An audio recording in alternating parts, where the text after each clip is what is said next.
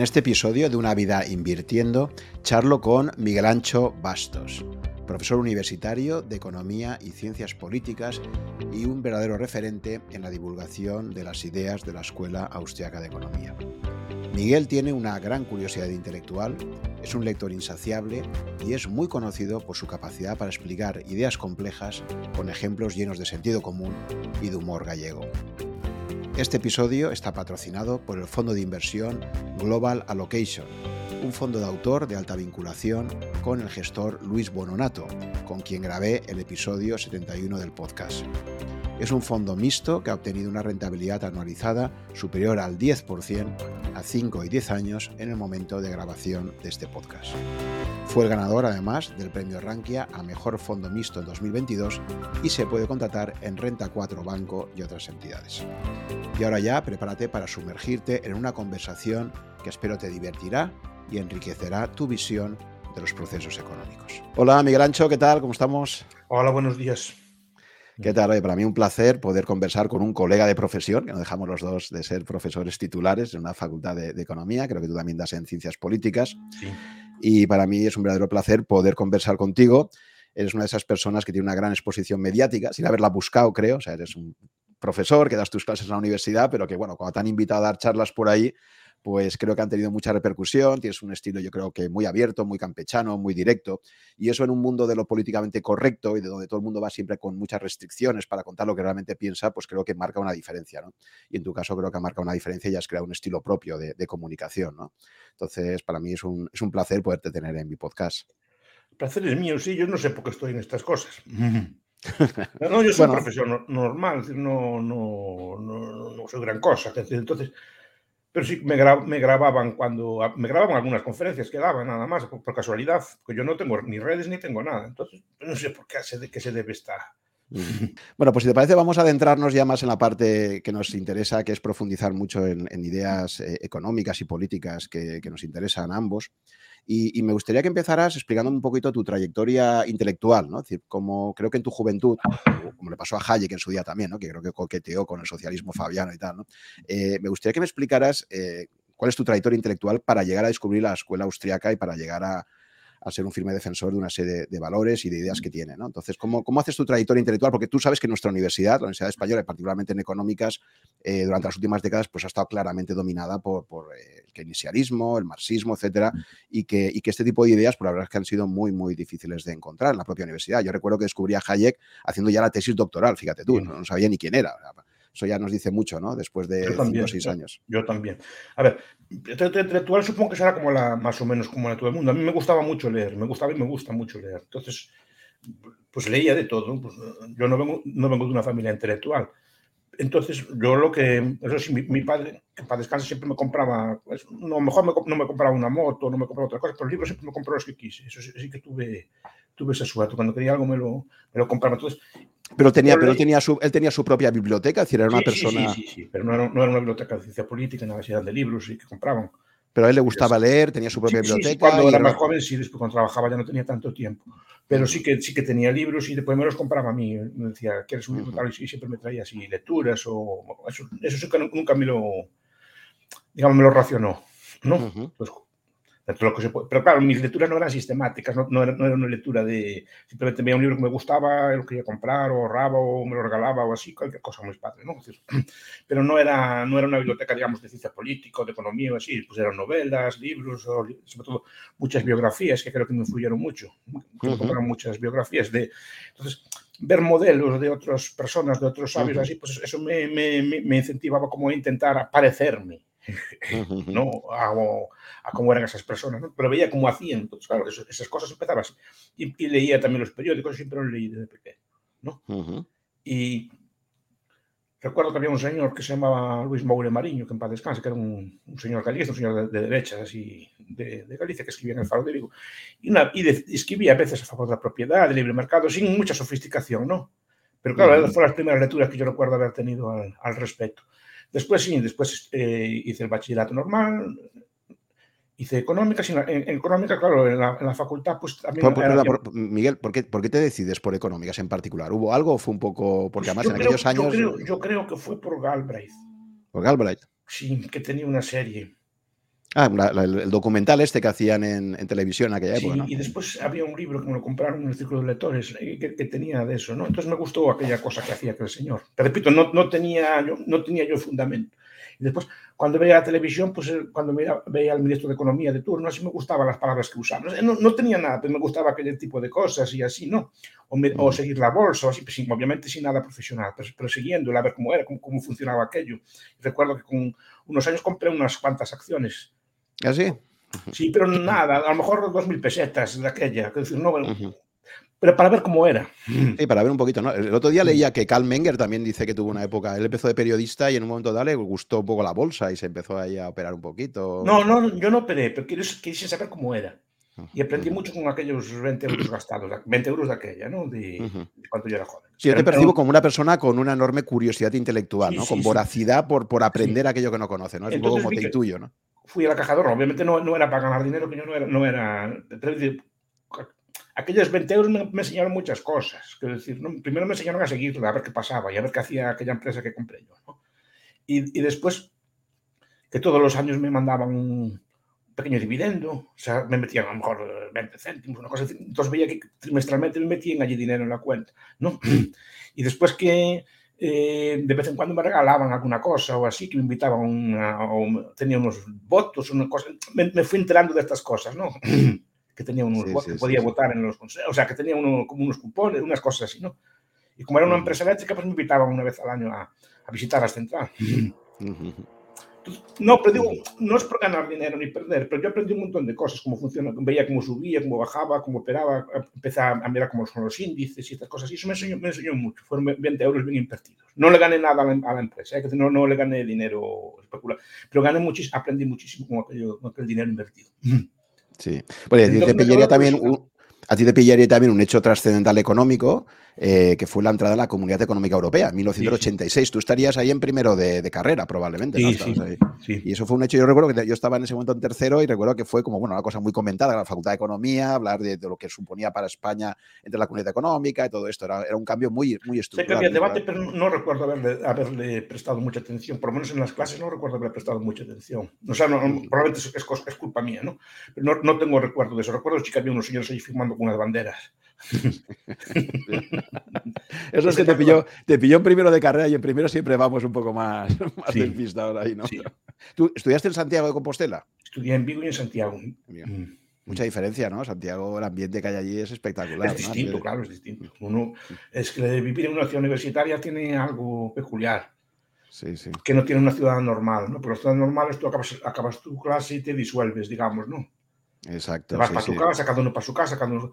en las ciudades universitarias, pues como son pequeñas, pues ves a tus compañeros por la calle, o, los, es frecuente que, te, coincides en los mismos sitios para comer, o en los mismos bares, o cosas así, y generas otro tipo de relación. Y es muy interesante, porque son, ciudades pensadas para eso. Sí. Te encontramos, te encontramos a los por, la, por la calle, etcétera. Claro, no, ese ambiente debía ser tremendo. Yo que además soy un gran amante del Camino de Santiago, ya lo he acabado tres veces. Cada vez que estoy en Santiago digo, ostras, haber estudiado aquí debe ser un privilegio, es una maravilla el ambiente que hay, ¿no? Tiene, porque es un ambiente pensado para eso.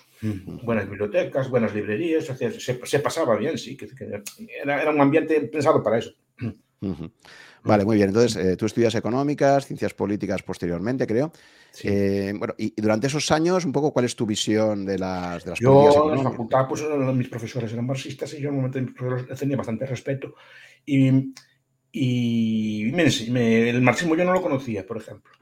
Yo estudié en un colegio religioso, entonces no, no me enseñaban marxismo, pero para mí fue como un descubrimiento. Y siempre lo digo, porque en el marxismo hay vida. Hay vida en el sentido que es, es, una ideología que intenta explicarlo todo. Y tiene una vertiente económica, pero tiene una vertiente política, tiene una vertiente histórica, hasta hay análisis literarios, análisis filológicos, que, que, estudian todo eso. ¿no? Entonces, te da una visión del mundo. Y a mí eso me gusta. Hay, vida por comparación con, el modelo neoclásico, ¿no? Creo que decir. No sé, que el modelo neoclásico es tan aburrido y tan, tan matemático. Yo no veía nada allí. Yo veía que había unas curvas allí que se cruzaban. Unas, Exactamente. esto, esto, y, eso, daba el paro, daba la inflación. yo no veía nada de eso. Veía unas curvas ISLM, no sé qué, que si sí, sí, la CISA, no sé. Pero, pero, yo no veía lo que estaban haciendo allí. O sea, no veía vida ahí. Decía que Exactamente, sí. Como si fuera como si fuera algo mecánico, que funcionaba la economía sola, así como una máquina así que se cruzaba y, cosas por sí, pero no, no, había actores, no había... no había acción empresarial, no había individuos. Exacto, individuos. ¿Tú sabes qué, libro me marcó a mí muchísimo, que lo encontré de casualidad? Ya digo, porque los profesores de la facultad no te incitaban a esto. O sea, el de Hale Bronner de Vida, vida y Obra de los Grandes Economistas. también, lo leí Ese libro, me, cuando, cuando yo lo descubrí, compré por mi cuenta, o sea, es que de repente me explicaba quién era Keynes, quién era Marx, quién era, pero, contado con anécdotas personales. Adam Smith, que se caía entre un agujero de lo despistado que era. Y esa parte de mezclar la anécdota con, con sus ideas y eh, su pensamiento me pareció súper enriquecedora, ¿no? Y eso echaba a faltar en los manuales de la facultad, ¿no? Era una cosa aburridísima. Era así como todo, como unas curvas, eh, Higgs, Slutsky, no sé qué, tal, todas unas cosas. No, te acordarás también. Sí, sí, sí, claro, claro. Pero yo no, veía, no veía allí explicación de los problemas que veía yo en la calle. Sí, sí. Que porque hay paro, porque hay pobreza, porque hay países ricos y pobres, las cosas que se puede preguntar un joven, ¿no? Claro. Y, y, no, allí no había explicación ninguna. Mm. Sí, no, se había reducido todo. Claro, se había reducido todo a lo que matemáticamente podías formular. Oye, si un tema era complejo, había dinámica, pues entonces no, eso no te lo explico porque como la matemática que hay por detrás es muy complicada y no sé cómo hacerlo, te voy a explicar lo que creo que puedo, que te puedo resolver, ¿no? Modelo de equilibrio como máximo general, en fin, sí, sí. Yo creo que eso nos aleja muchísimo, son, ¿no? Son conceptos de la física. Después descubrí que Mirovsky lo estudió, es decir, que es una especie de mm. envidia de la física, como la física hacía que, los aviones volaran y estas cosas así. Pues la economía también intentó copiarla para intentar apropiarse del rigor que tenía la física. ¿no? Capaz que no son, son, son, son, son ámbitos de estudio distintos. Entonces no, no vale una cosa para otra, pero no, no me explica. Más me lo explicaba. Claro, claro. Y por ahí tenía muchísima más fuerza, claro. Y eso además en un momento que veníamos de una transición política y de un momento de mucho cambio en España, pues era lógico que, que pudiera traer mucho más intelectualmente, claro. Mis profesores eran marxistas casi todos y yo vi los, eran personas muy cultas. Exactamente, es que además era un perfil de profesores mucho más interesante que el que te daba, que el que te explicaba la curva ISLM, ¿no? Que era una cosa como mucho más limitada. Y lo otro, en cambio, pues te daban un bagaje intelectual, unas lecturas, unas personas que veías que, a nivel intelectual tenían un bagaje muy grande y era, y era obvio que te atrajesen más intelectualmente, ¿no? Y explicaban cosas. Y a, a mí me gustaban mucho aquellas clases. Claro, claro aunque no estoy de acuerdo con ella, me gustaban mucho aquellas clases. Entonces me explicaban cosas, tal, me contaban cosas que no sabía, los Estados Unidos invadieron, no sé qué, un excedente original, y bueno, pues explicaban cómo era, para qué se debía esto.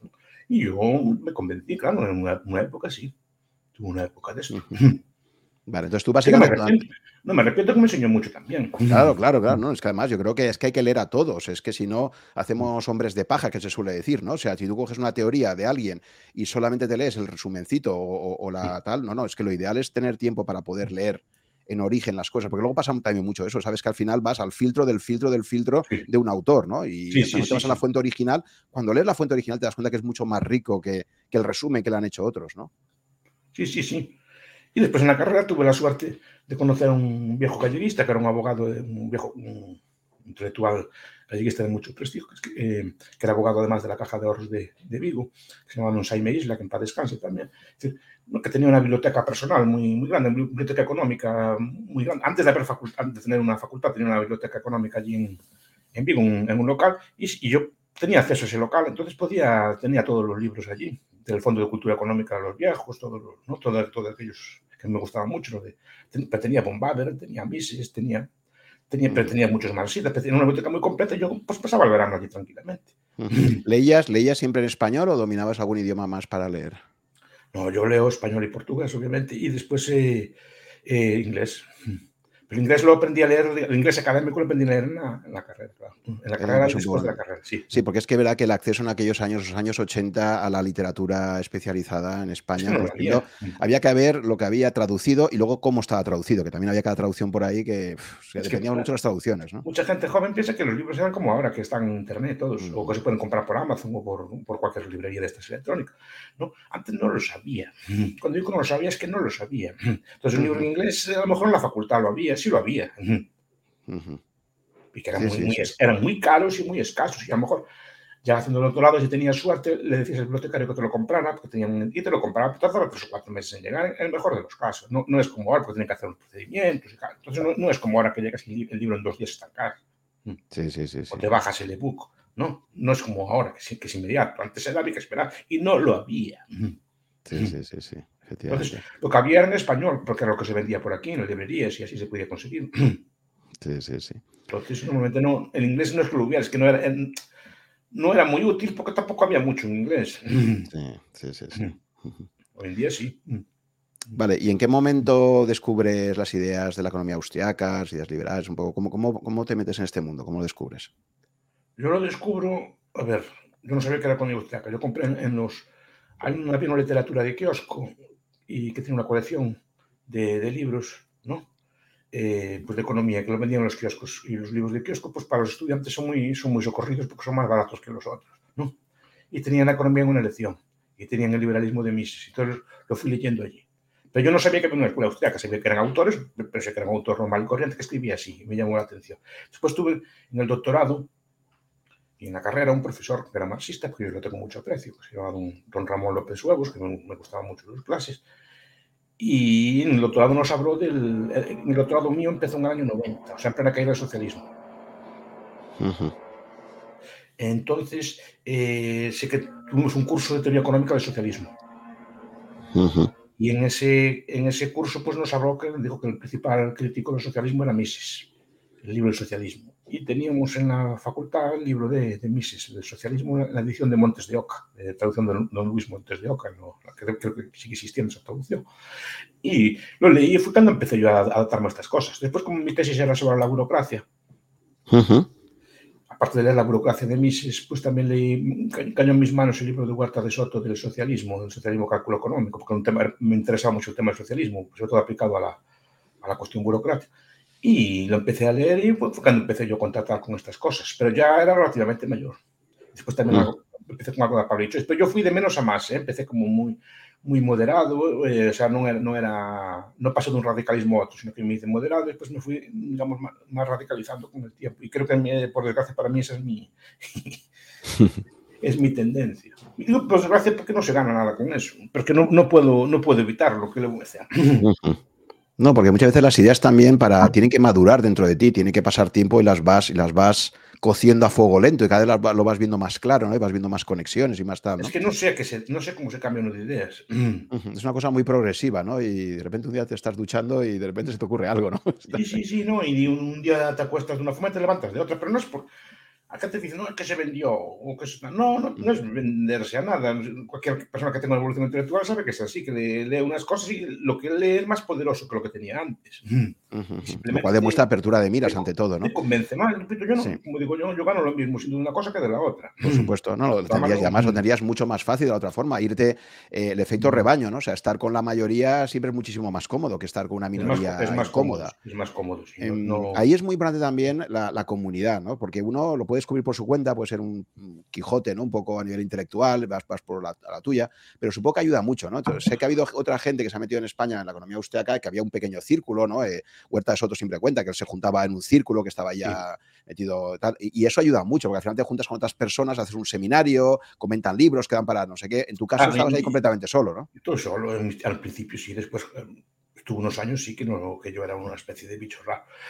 También tengo que decir una cosa eh, en honra de mi universidad, nunca me dijeron nada, nunca tuve problema ninguno, ni con ningún decano, ni con el departamento, ni con rectores, ni nada. Eh, tengo que decir que es admirable, ¿eh? no, no tengo quejas ninguna. Mi universidad ahí me trató maravillosamente siempre, nunca, siempre me respetó, uh -huh. nunca me dijo nada, nunca tuve problemas de ese estilo. Ahora, que era una especie de, de ser extraño y bicho raro, sí.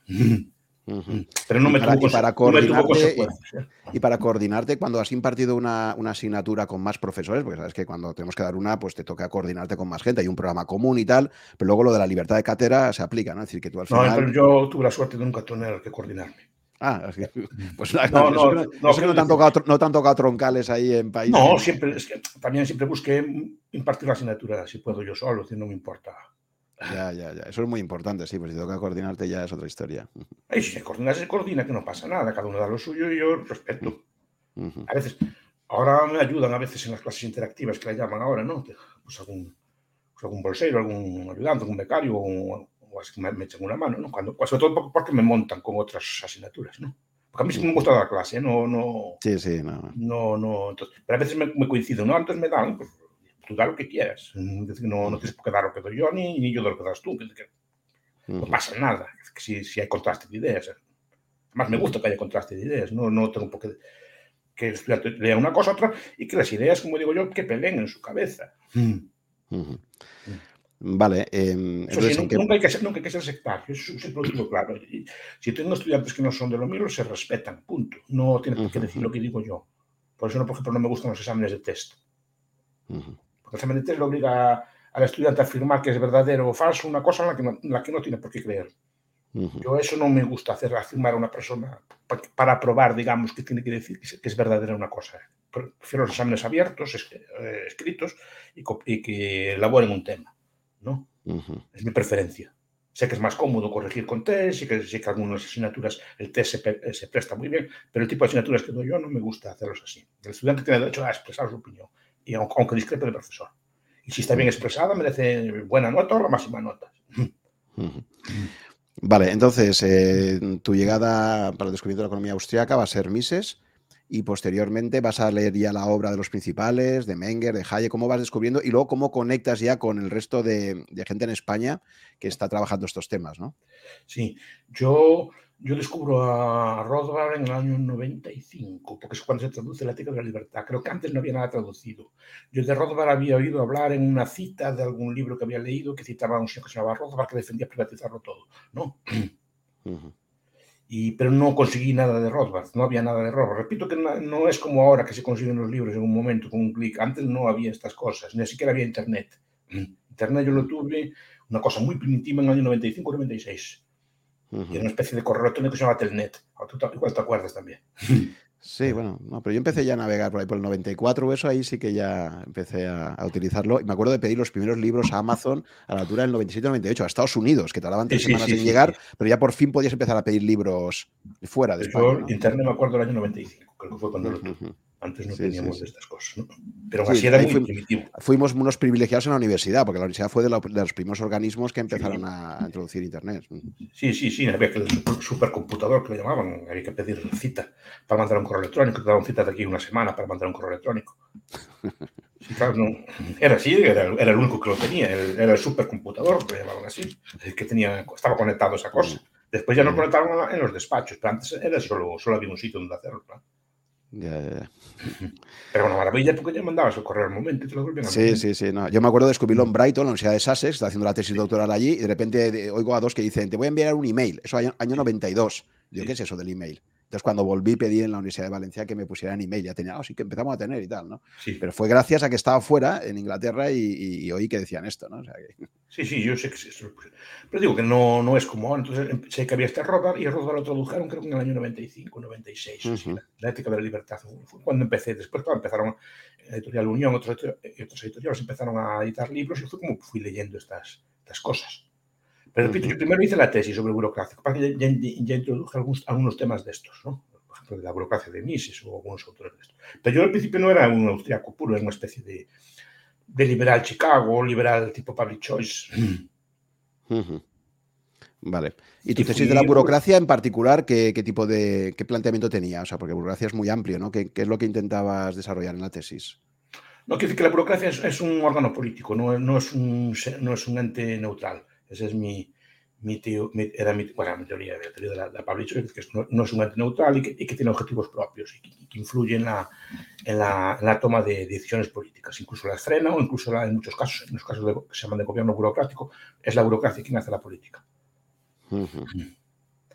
Muy bien. ¿No? Entonces, esa es la, más o menos, estudié este, este, tipo de cosas, porque yo siempre me dedicaba a la administración pública, estu uh -huh. estudiarla, y sigo estudiando.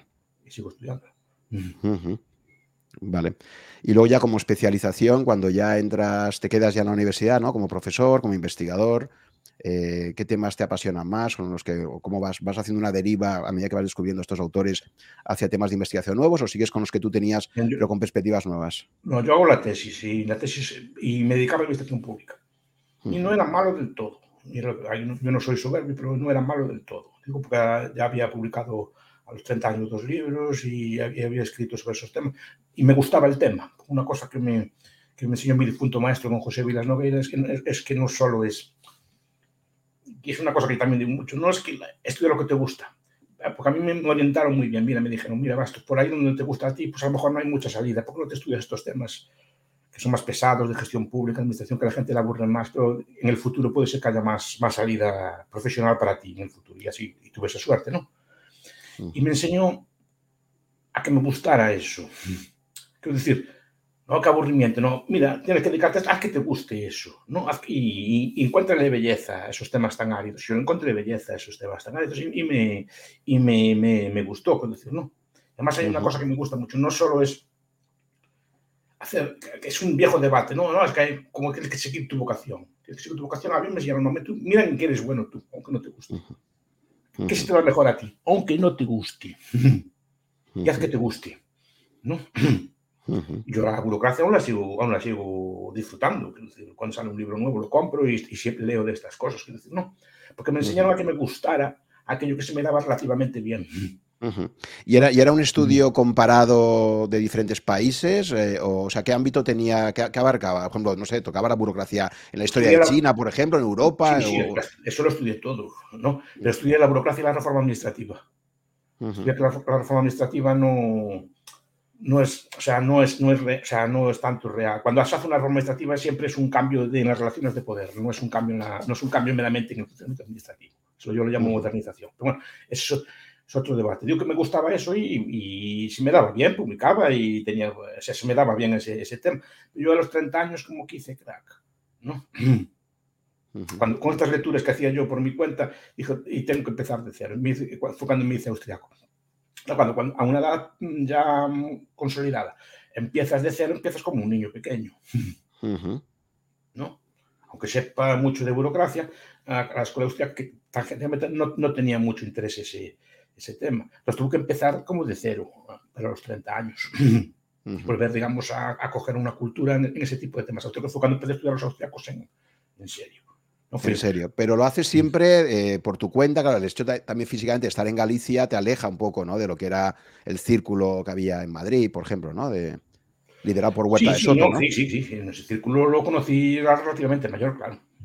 Claro, porque no había, porque una cosa que une mucho, no sé si te ha pasado a ti, pero eh, la vida del profesor universitario suele ser bastante solitaria, ¿no? Porque al final estás ahí, das tus clases, tal, pero luego a nivel intelectual y ayuda mucho, cada vez que vas a un congreso o algo y te juntas con gente que intelectualmente es retadora para ti, vuelves enchufado, ¿no? Vuelves como jolín. Sí, sí, eh, entonces es muy importante el efecto, el efecto seminario de juntarte con gente que te, que te reta intelectualmente, que tal, y, y, me imagino que eso ha ido mucho. Yo creo que hay gente que no ha prosperado más intelectualmente eh, porque le ha faltado ese estímulo, ¿no? Estaba a lo mejor en un sitio que estaba ahí solo y tal, y no tenía un círculo de gente alrededor que, que es fundamental. que, Te, que, te, critiquen y cosas Claro, claro, no debatir ahí y tal. O que no sea muy grato, pues, pues siempre te, te, hace cavilar cosas y ver qué estás haciendo mal o qué estás haciendo bien o, o, puedes hacer. Entonces, pero eso fue relativamente tardío.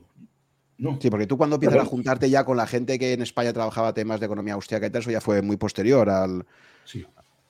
Sí, sí, sí, sí. Y después todo con, con, la gente que andaba por aquí, por Galicia. A mí una cosa que me enseñaron también es a, quedar siempre en el mismo sitio. Porque soy un profesor, y sé que esto es contracorriente, ¿no? Quiero decir, porque normalmente tienes que estar aquí, tienes que estar allá, tienes que saltar. A ver, si estás en el mismo sitio, acabas configurando pues, gente que es más o menos próxima a ti, con la que puedes hablar de estas cosas, que tienen conocimientos parecidos a los tuyos, y acabas creando una escuela informal, no una escuela académica, ¿no? sino que eh, pues, lees libros, cosas pues, yo creo que eso es bueno, que, que, en cada sitio pues haya una persona pues, que esté allí, que esté allí, pues, que, que, sea, que sea y que puedas ver a, a, esas personas pues regularmente, ¿no? Si no, uh -huh. no acabas dejando huella en ningún sitio. Huella sí, sí, sí, sí, pues sí que se deja huella, claro, ¿no? Pero no uh -huh. puedes dejar, digamos, una tradición de conocimiento en un sitio. Uh -huh. Por eso, cuando hablan de la endogamia, digo, sí, vale, vale, que es que no que salir fuera. Vamos a ver, no, no estoy muy de acuerdo con esas cosas de que tienes que estar danzando de un sitio para otro. Si me pone en Valencia a la clase de política, hay muchas cosas que a mí se me escapan, por ejemplo. Sé muchas teorías, pero a mí, cómo es el gobierno, cómo es cada uno de los partidos, que, que, que los debates que hay, qué es el blaverismo, estas cosas así, pues a mí se me escapan. Uh -huh. Yo creo que son más útil para enseñar política donde estoy yo, porque conozco mis claves y, y mis estudiantes normalmente son de donde soy yo.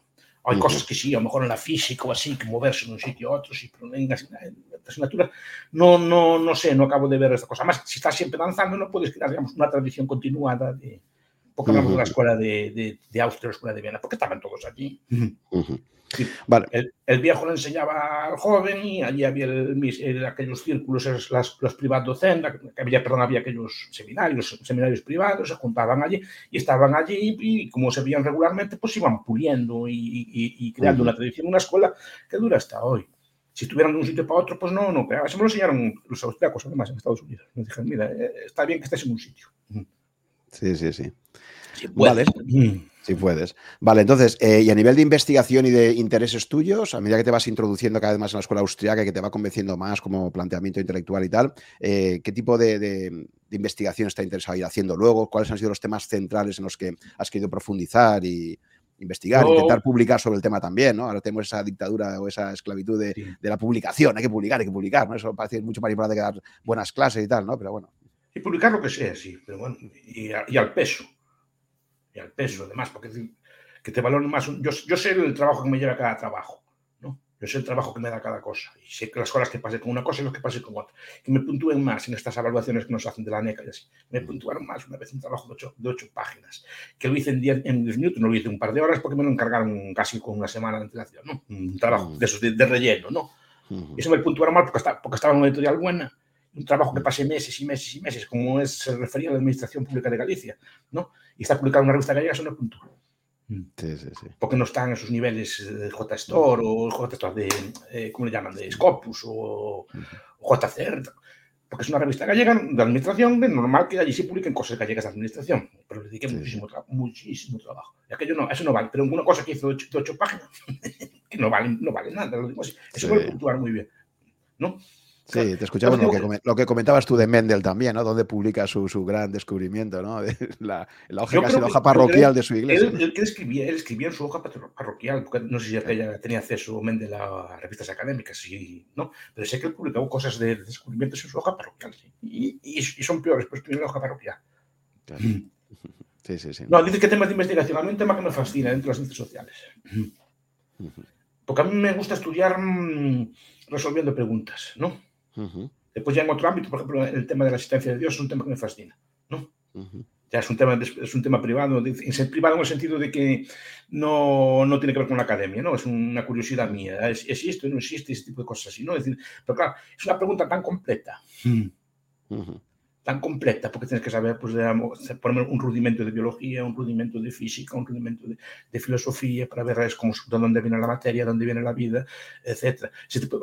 es, como fascinante, porque te lleva a aprender a, estudiar un montón de cosas, ¿no? Pero repito, es una curiosidad que no tiene que ver con la academia. No, no, es, que, es que yo creo que efectivamente la, investigación genuina parte de la pregunta. Y recuerdo, Ortega tenía una, decía una primera lección en la universidad y decía, aquí el problema de partida ya está mal definido. Ustedes van a venir a mi clase y el problema es que yo les voy a contestar las preguntas que ustedes nos han hecho previamente. Entonces, claro, si no se han hecho la pregunta, no va a tener ningún interés. Por, por... Entonces, el problema que tenemos los profesores es este, es como intentas motivar contestando cosas a preguntas que el estudiante aún nos ha formulado, nos ha planteado, ¿no? Por eso, cuando tú vas a un máster, claro, la gente cuando ya viene de una empresa que ha estado trabajando y tú llegas ahí y les cuentas temas de cómo gestionar una negociación, de cómo no sé qué, cosas reales, prácticas, que ellos ya han vivido, y dicen, ostras, esto me interesa, esto es práctico. Claro, imagínate chavales de 18, 19, 20 años que te llegan a la universidad, que, están pensando en sus cosas, y tú empiezas a plantearles temas que ellos ni se han, nunca, nunca se han planteado como una pregunta, pues claro, ya el punto de partida es, es muy complejo en cuanto a motivación, ¿no?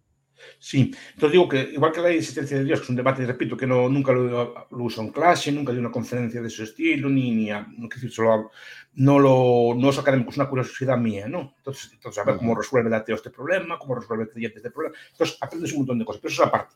Digo, en, en, la, en la, vida profesional, académica, mi vida, digamos así, de conferencia, el tema que más me interesó siempre fue el del cálculo. El cálculo económico. Cálculo. Es, una, es una pregunta total.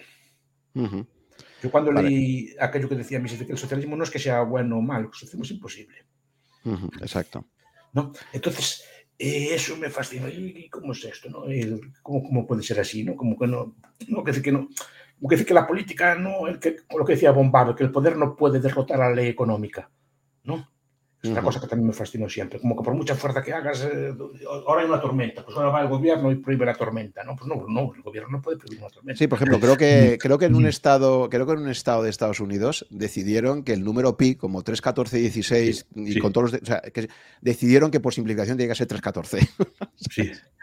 los políticos durante un tiempo, ¿no? Pero es el típico ejemplo de esto, ¿no? O sea, una decisión política sobre algo que la matemática que está por detrás tú no la puedes manipular, ¿no? Efectivamente, pues igual que no puedes derrotar la física, no puedes derrotar a económicas.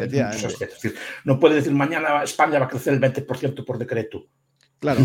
Entonces, eh, si te fijas, claro, todo, todas estas decisiones políticas muchas veces es como intentar vulnerar las leyes básicas. por ejemplo, todo, el tema de tipo de interés negativo, este experimento que hemos vivido eh, en Europa con el Banco Central Europeo desde 2014, ¿no? con tipos negativos, ¿no? la facilidad de depósito, yo siempre suelo comentar en clase que esto es como vulnerar la ley de la gravedad. Es decir, hay una ley de la gravedad económica que, a lo largo de toda la historia de la humanidad, eh, el que presta dinero a otro, que asume una incertidumbre, que asume una posible inflación, que asume unas cosas, pues el tipo de interés tiene que ser positivo, ¿no? por definición. Claro, cuando de repente un comité de expertos, entre comillas, ¿no? Se saca de la chistera un tipo de interés negativo y encima te lo intenta explicar, ¿no? Porque durante años, si estabas en la web del Banco Central Europeo, te ponía allí, ¿qué sentido tienen los tipos negativos? No sé qué tal, ¿no? Pues no sé, empiezas, se empieza a parecerse un poco a esto de que el número pi tiene que ser 314. Es que es absurdo. Yo pediría prestado dinero, ganaría el, diferencial y lo devolvería al día siguiente, sin trabajar, ¿no? Yo solamente se entiende prestar, o sea, que, pagues un, tipo negativo, pues eso, si te lo están custodiando, ¿no? Que te dejo a ti una cosa y tú te voy a cobrar por la seguridad, ¿no? Por la caja fuerte, te y el dinero. Pero no, por un préstamo. No, yo pido un prestado de un millón de euros, al menos uno, ¿no? Cojo el millón de euros, lo devuelvo a cabo de un año y, me, gano el 10%, el, 10%, el 1%, un menudo cuento. Pues estaríamos pidiendo sin fin, ¿no? No habría límite a la capacidad. Entonces, no, digo que es una cosa absurda, pero eso se sabe que se, que se debió a que los, el Banco Central Europeo penalizaba los depósitos, entonces los bancos preferían prestarse a tipos negativos entre sí a, pagar la penalización del, Banco Central. Pero eso es otro, otro debate. Entonces digo, el, tema del cálculo me fascinó, pero no aplicado solo al socialismo, que a se lo aplica al socialismo. ¿no? entonces, siempre, en el tema del socialismo, en general, los sistemas político-económicos comparados siempre me gustaron mucho. ¿no? De ver cómo cuál es la mejor forma, digamos, sistema económico posible y ese tipo de cosas, ¿no? Y qué problemas tiene el socialismo y, sigo arrenando con estas cosas, ¿no? Por ejemplo, la escala, es decir, el, socialismo funciona mejor a pequeña escala, es decir, cuanto más pequeño es el país, mejor funciona, un, socialismo a nivel mundial no podría funcionar, ese tipo de, debates, ¿no? Y sí, por ejemplo, e, este, este, que acabo de sacar para mí es un tema central, ¿no? Que quería plantear también, problemas de escala, ¿no? Eh, que este, por cierto, ¿conoces la, obra de Nassim Taleb? Eh, no sé si has leído toda, de Taleb. toda. Vale, fantástico. todo lo que tiene en español, quiero decir, no sé si. yo también soy un gran. De hecho, he destino algunos episodios y, te había escuchado por ahí un ejemplo que él pone también. Te dice que esto de comunismo liberal, dice, todos somos comunistas en la familia. Una familia pequeña es comunista por definición, ¿no? Tú vas ahí en la casa, todo se comparte, abres la nevera, no le estás pagando a otro por lo que te estás tomando, ¿de acuerdo? Pero claro, eh, pues decía, que todo el mundo es comunista en su familia eh, corta, a lo mejor es socialista en su familia extendida, y a medida que vas ampliando la escala, pues cada vez... Eh, es que el socialismo es lo que, escribimos en, primer lugar, todos de todos. Mm. Todo lo que hay en la casa de todos es muy fácil extrapolar. Claro, claro. ¿Y por, qué no podía ser todo como es en la casa? No decir así que todos desean de todos y que no haya ningún pobre ni nada así, ¿no? Que todos, porque después, cuando cambias la escala, cambian las cosas también, igual que en los estados. Cuando cambias la escala del estado, también cambia el estado. Mm. Cambia su o se afecta a su naturaleza. Entonces, el tema del cálculo lo, aplico como hace Robert, lo aplico a más cosas. Intento buscar las aplicaciones no solo en el ámbito del socialismo, sino en otro tipo de ámbitos, por ejemplo, en el ámbito de las políticas públicas. En mi modesta opinión, las políticas públicas, o muchas de ellas, implican socialismos parciales, si se puede, si se puede usar ese concepto. ¿no? Por ejemplo, el tema de la justicia es un tema que digamos que está socializado, es decir, la, justicia es casi un monopolio del, del gobierno, se opera de una forma socialista. El, tema de las infraestructuras, carreteras, aeropuertos, puertos, etc., también opera en un régimen, no es socialismo, algunos me dicen, no, eso no es socialismo, bueno, es un socialismo parcial o llamémoslo como queramos, en términos de propiedad, es decir, que no hay un mercado de carreteras que se puedan comprar, vender o alquilar o cosas por el estilo. Entonces, eso no tiene unos problemas análogos, no, no son los mismos, pero no tiene unos problemas análogos al socialismo. Esto es, Educación, por ejemplo, que también que no es totalmente, no totalmente privada, pero ¿cuántos profesores tiene que haber? ¿Cuánto tiene que cobrar? ¿Dónde hay, hay, que localizar las escuelas? ¿En el centro de las ciudades? ¿Con el terreno muy caro? ¿Cómo hacen muchas escuelas privadas en las afueras? Eh, ¿cómo, ¿Cómo hacemos entonces? ¿Cómo se usa el, Estamos pagando, estamos amortizando correctamente el edificio? Es decir, ¿tiene el, valor correcto? Eh, ¿no? Es decir, ¿qué es lo que hay que enseñar? Cuántos años hay que enseñar, cuál es el currículum correcto, ¿no? ¿Qué forma tenemos de, evaluar si funcionamos bien o mal? ¿No? Entonces, son problemas, de cálculo, son problemas de cálculo económico también. Y muchos de ellos no tienen solución. Por ejemplo, los profesores de la, universidad tienen que cobrar todo lo mismo. Es decir, sí, titular sí, pero un titular de, yo qué sé, de ingeniería o de economía o, de historia tienen que cobrar lo mismo. No, es una pregunta. No, no, sí, sí, sí, sí, el, no, sistema para igualar, y supongo con cierta lógica, para que no haya peleas, pues le paga todo lo mismo. Y que eso no, no, tiene consecuencias después.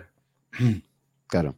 No, por ejemplo, ¿no? ese tipo de cosas. Sí, ¿no? sí, y, sí, y dentro, dentro, del mismo rango tienen que cobrar todos lo mismo, cómo se asignan los salarios, etcétera, ¿no? Es lo mismo dar la clase a 200 que a 20, y pues cobran lo mismo, etcétera. Ese tipo de cosas. Exactamente, ¿no? sí, sí, sí. Eso un, sistema de mercado más o menos te lo resuelve. Y de mi empresa aquí se paga así y se paga así. Y se paga por tantas clases que das, cosas por el estilo. No, y te pongo yo salario, paso te contar, si no te gusta. Pero, pero aquí no. Somos oposi una oposición, todos cobramos lo mismo, hay igual rango y, y, creo que en España cobramos casi todos lo mismo. Cosa Sí, que sí. tampoco tiene mucha lógica. Sí.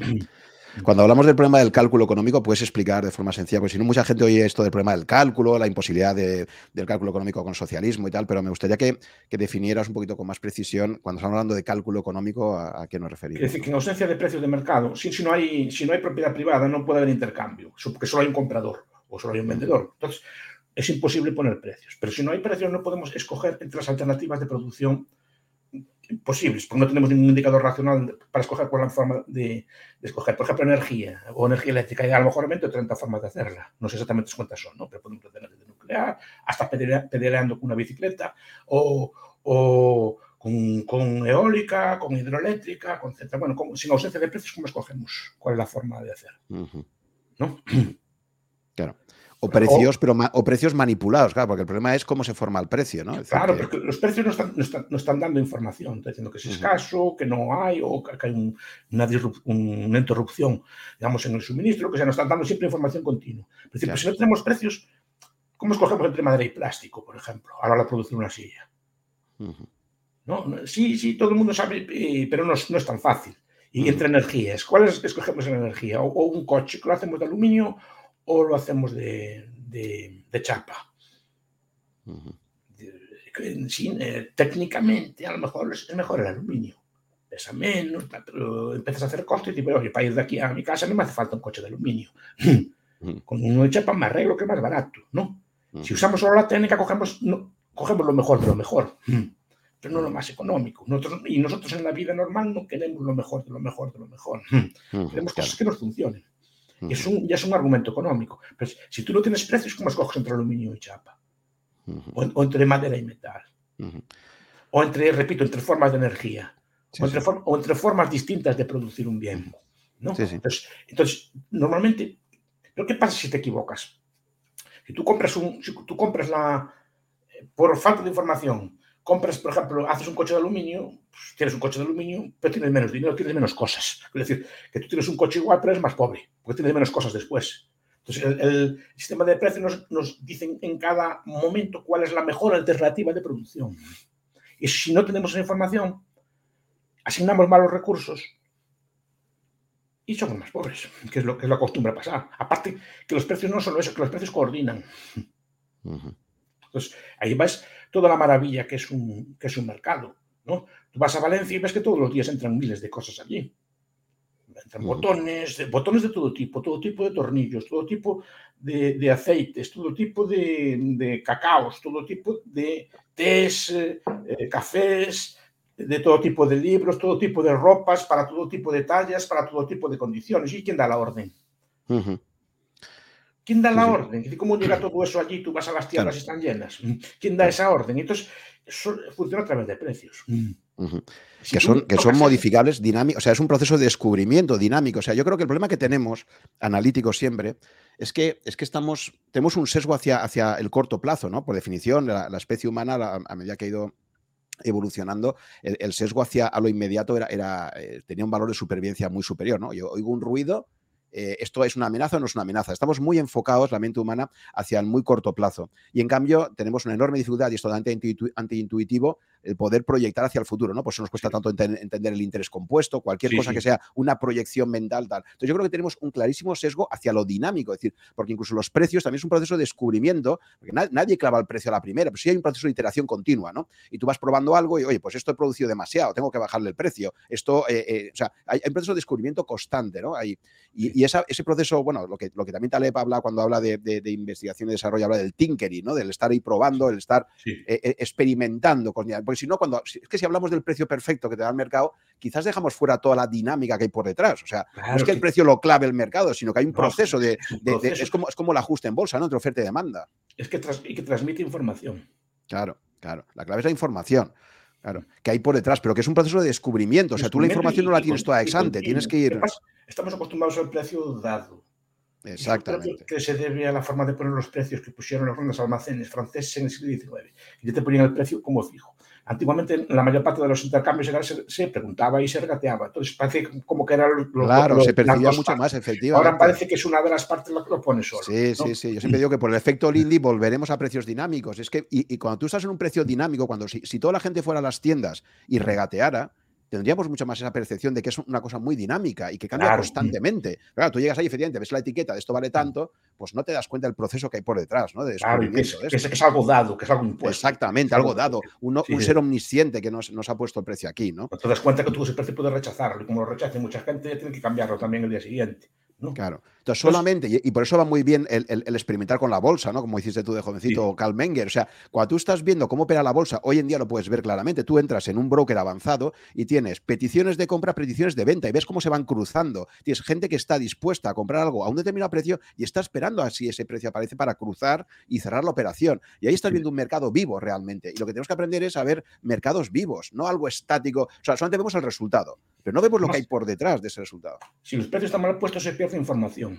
Yo te digo, haz una entrevista en gallego y te me dices, tú sabes lo que me quieres preguntar, pero ¿qué te pasa? Que te faltan las palabras concretas, no sabes expresarlo. O dámela en, que sea en alemán o en chino, ¿no? sí, sí. Digo en gallego porque a lo mejor algunas palabras entenderías, algunas palabras sabes, pero no es lo mismo.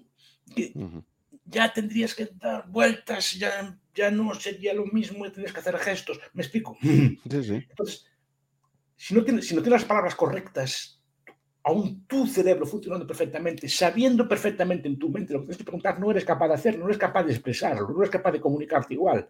¿no? Pues lo mismo pasa con los precios. Si no tienes los precios correctos, tienes tal, pero no sabes cómo expresarlo, no sabes cómo coordinarte, no sabes cómo, cómo comunicarte. Entonces, el precio en parte es un mecanismo de información también. Entonces yo digo, esa idea de los precios, me gusta traspasarla a otros ámbitos. Por ejemplo, todo el tema de las políticas públicas. Hay muchos problemas de políticas públicas simplemente porque no hay precios. A lo mejor porque no puede haberlo, porque hay ámbitos de la vida en los que no puede haber precios. Por ejemplo, la amistad, ¿no? Pues la amistad pues, no, no tiene precio. Entonces, claro, por eso es tan difícil a lo mejor buscar un amigo, de verdad. ¿No? pues es más fácil comprar una barra de pan con, un amigo, porque un amigo no se puede comprar, no tienes precio, no sabes cuánto vale, tiene que ser una, cosa recíproca, no hay una información por el medio y seguramente no puede haberla, obviamente. ¿No? Pero eso es lo, es lo que dificulta la, interacción. Pues a la persona a lo mejor le cuesta más tener amigos que comprar una barra de pan o, un bocadillo de chorizo, porque son cosas distintas. Una tiene un precio, pues es fácil, vas allí lo pagas y ya está. Un amigo no, requiere una doble coincidencia, etc. Pero digo, lo aplico a otros temas las políticas públicas. Digo, vamos a ver si efectivamente la educación o las carreteras, ¿no? ¿Cuántas carreteras tiene que haber? Mm. ¿Cómo tienen que ser de anchas? ¿Qué calidad tienen que tener? ¿Tienen que tener todas las carreteras de la misma calidad o unas carreteras tienen que ser de, no sé, pues, supongo que habrá calidad, es un tema que no sé, ¿no? ¿Cuántos carriles tiene que tener? ¿Dónde, ¿De dónde, de dónde hay que hacerla? Etcétera, ¿no? ¿O cuántos aeropuertos y qué tamaño? Ese tipo de cosas. Normalmente un mercado te lo sabría resolver, vería la demanda y modularía el aeropuerto a la demanda, etcétera. No, pero aquí se hacen por cuestiones políticas. Por ejemplo, el primer AVE, ¿no? Pues fue de Madrid a Sevilla, que, tiene lógica, pero la lógica que tienes básicamente, supongo que la lógica sería Madrid, Zaragoza, Barcelona, visto desde fuera. era una lógica política, ¿no? No era casual que en aquel momento el presidente y vicepresidente del gobierno eran sevillanos, ¿no? Pues, pues, claro que tiene que ver. Claro que tiene que ver. Las prioridades no son las que establece la, demanda asistente, sino es, una prioridad es un enfoque top-down al final, ¿no? Un enfoque de arriba abajo y y además se, hace, se, hace, al revés, porque normalmente primero es el desarrollo y después viene la infraestructura. La gente, mucha gente piensa que se hace, haciendo una infraestructura desarrollas el sitio, y no es así. Las infraestructuras como en España, así de transporte y así, eran en Barcelona, pues era de Barcelona a Mataró, etcétera, porque era donde había un mercado ya, y entonces eso se hizo como, como se hizo en Inglaterra, en Manchester, ¿no? No se hizo en otras zonas. Entonces, primero la infraestructura, primero la industria y después viene la infraestructura detrás. Pero mucha gente piensa, ponemos la infraestructura y después se desarrolla. No, no tiene por qué. Pues digo que las, carreteras, el sistema judicial, cualquier política pública, digamos que sea ámbito de monopolio, incluso la sanidad, por ejemplo. eso, mm. sí, fíjate que todo ese debate, Miguel, eh, también se traslada al ámbito de la gestión, ¿no? Por ejemplo, eh, en el mundo de la gestión empresarial, de la gestión de personas, hay este famoso debate, bueno, lo que siempre estamos, ¿no? El, enfoque entre top-down, o sea, de arriba a abajo, fíjate, el ejército, ¿no? Es, claramente un, modelo muy jerárquico donde como tú te saltes, un, te saltes una cadena, si tú le vas directamente al teniente en vez de pasar por el sargento, pues tienes un problema, ¿no? Es un sistema muy jerárquico y frente a eso surgen otros modelos. Hay por ahí ah, algún libro que, que yo recomiendo en clase eh, de un comandante submarino atómico americano, que él precisamente lo que hizo fue un modelo de delegación. O sea, en vez de estar, a pesar de que estás en un submarino, que es un, sitio muy reducido, ¿no? Pues él, introdujo un sistema eh, que era que, la gente le delegaba, descentralizaba la toma de decisiones o sea, no microgestionaba, sino que daba mucha. Y esto tú sabes que en el ámbito empresarial también pasa mucho, ¿no? Hay, empresas muy jerárquicas, las empresas japonesas son muy jerárquicas, por ejemplo, hay otras empresas que descentralizan muchísimo más. O sea, que todo ese debate no solamente se da en el ámbito político, incluso en el ámbito de la empresa, donde existe total libertad de gestión, también se plantea muchos estos debates de cuál es la forma de gestionar y de motivar a las personas que te permita obtener los, mejores resultados, ¿no? Y muchas veces los modelos de descentralización funcionan mucho mejor que los modelos centralizados. El ejército también, por ejemplo, es un, ejemplo claro. si se podía hacer de otra forma. Claro, claro, yo te digo, este libro en concreto, si quieres, te lo pasaré la referencia porque es interesantísimo cómo aplicando estas metodologías descentralizadas consigue un resultado mucho mejor. Era el submarino peor de su, de su división, ¿no? Y este llega, introduce todos esos cambios ahí y, consigue un cambio espectacular, ¿no? Y aplicando un modelo de descentralización muy, muy importante, ¿no? no, y después, aplicado también a las empresas, pues digo que me interesa el tema del cálculo. Una de, las, una de las tesis de Rothbard, que no la desarrolla mucho, pero la apunta, es la idea de que el, cálculo económico también afecta al interior de las empresas. Claro. ¿no? Es decir, o sea, el mito del, gran, del big cartel, del gran cartel o de la mega macro empresa es imposible, porque hay un punto que la empresa también colapsa. claro. Es decir, que hay un límite al tamaño de las empresas. Después creo que es Paul, eh, Nicolai Paul Foss, Foss con dos S, que, es el que lo desarrolla también y, y, que también es un austríaco. Y desarrollan el tema de, tienen un límite las empresas. Cuanto más grande una empresa, peor calcula. Tienen algún tipo de tope. Y eso es un viejo debate, ¿no? ¿Cuál es la mortalidad de las empresas? Y ese tipo de cosas son muy interesantes. También se aplica a las administraciones, por eso digo que es un tema que me, que me interesa mucho. Se aplica el tema del cálculo precisamente a, otros ámbitos, digamos, del, del, debate originario que siguieron existiendo sobre el socialismo, ¿no? Sí, sí, no. El, tamaño, el tamaño de los grupos humanos y cuál es el máximo informacional gestionable, etcétera, es algo que, bueno, cualquiera percibe. Tú te metes en un grupo de WhatsApp de estos de padres de colegio, que hay ahí 80 personas, 100 metidas y ves el, colapso que se produce inmediatamente informacional y tal, ¿no? Entonces, ¿cómo, cómo, cómo gestionar eso, los, grupos óptimos? La, solución está, por ejemplo, el sistema de precios y los sistemas de mercados son capaces de hacer eso. Son capaces de coordinarte con un señor del Japón o con un señor de Indonesia. Y, y, al día siguiente te traen cosas hechas en Indonesia a tu casa. Pero claro. es a través de un sistema de, se coordina solo, y, igual que las tiendas de Valencia están llenas. Claro, pero eso, eso es contraintuitivo para la mente humana. el problema que tenemos los humanos es que tenemos a racionalizar todo y ese orden extendido, ese, ese, surgimiento de algo espontáneo que emerge de la nada, aparentemente, eso es lo que nos cuesta procesar, ¿no? La famosa mano invisible de Adam no, Smith. No la, vemos, pensamos que, no pasa nada, que podemos poner el precio que nos da la gana las cosas, como pasó en Argentina esta semana, si quedamos sin gasolina, ¿no? ¿Y qué podemos hacer? Que el poder puede decidir cuál es el precio correcto. Aparte que no hay un precio correcto. Como digo yo, ¿cuánto cuesta una, botella de cerveza? Claro, claro. Pues depende. Uno claro, cerveza, Lo que decíamos, y que la misma mañana te puede cambiar muchísimo. No, no, pero es que la misma botella de cerveza comprada hoy tiene mil precios distintos. No es lo mismo comprar en supermercado, supermercado perdón, que tomar, beberla en un bar barato, que beberla en un hotel de lujo, que beberla en un concierto, que beberla de noche, que beberla de día. Y dentro de una en unas calles cuesta esa cerveza tanto, en, otras calles cuesta menos o cuesta más. Es decir, entonces, ¿cuánto es el precio de una cerveza? si tú quieres poner un precio único a la cerveza, lo que hace es coordinar por completo el, el mercado. La cerveza o el pan o lo que sea. Pues el pan, hay, hay, pan hay un pan comprado en un sitio cuesta un sitio, etc. ¿no? Y ese, me interesa ese tipo de temas. Y también lo aplico, por ejemplo, a la política, a la escala de los estados. O lo aplico a los imperios, ¿no? que me, me intenta, estudio esos temas. Me gusta leer de eso. ¿no? Es decir, ¿Cuál es el tamaño óptimo de un Estado? ¿Puede haber un Estado mundial? Ese, ese tipo de cosas. ¿no? Sí. A mí una cosa que me fascina, si lo has estudiado tú, es cómo puede ser, lo hemos dicho antes ya un poco, pero volvemos sobre el tema, cómo puede ser que eh, decisiones políticas que se ha comprobado históricamente que son catastróficas, como el control de precios, ¿no?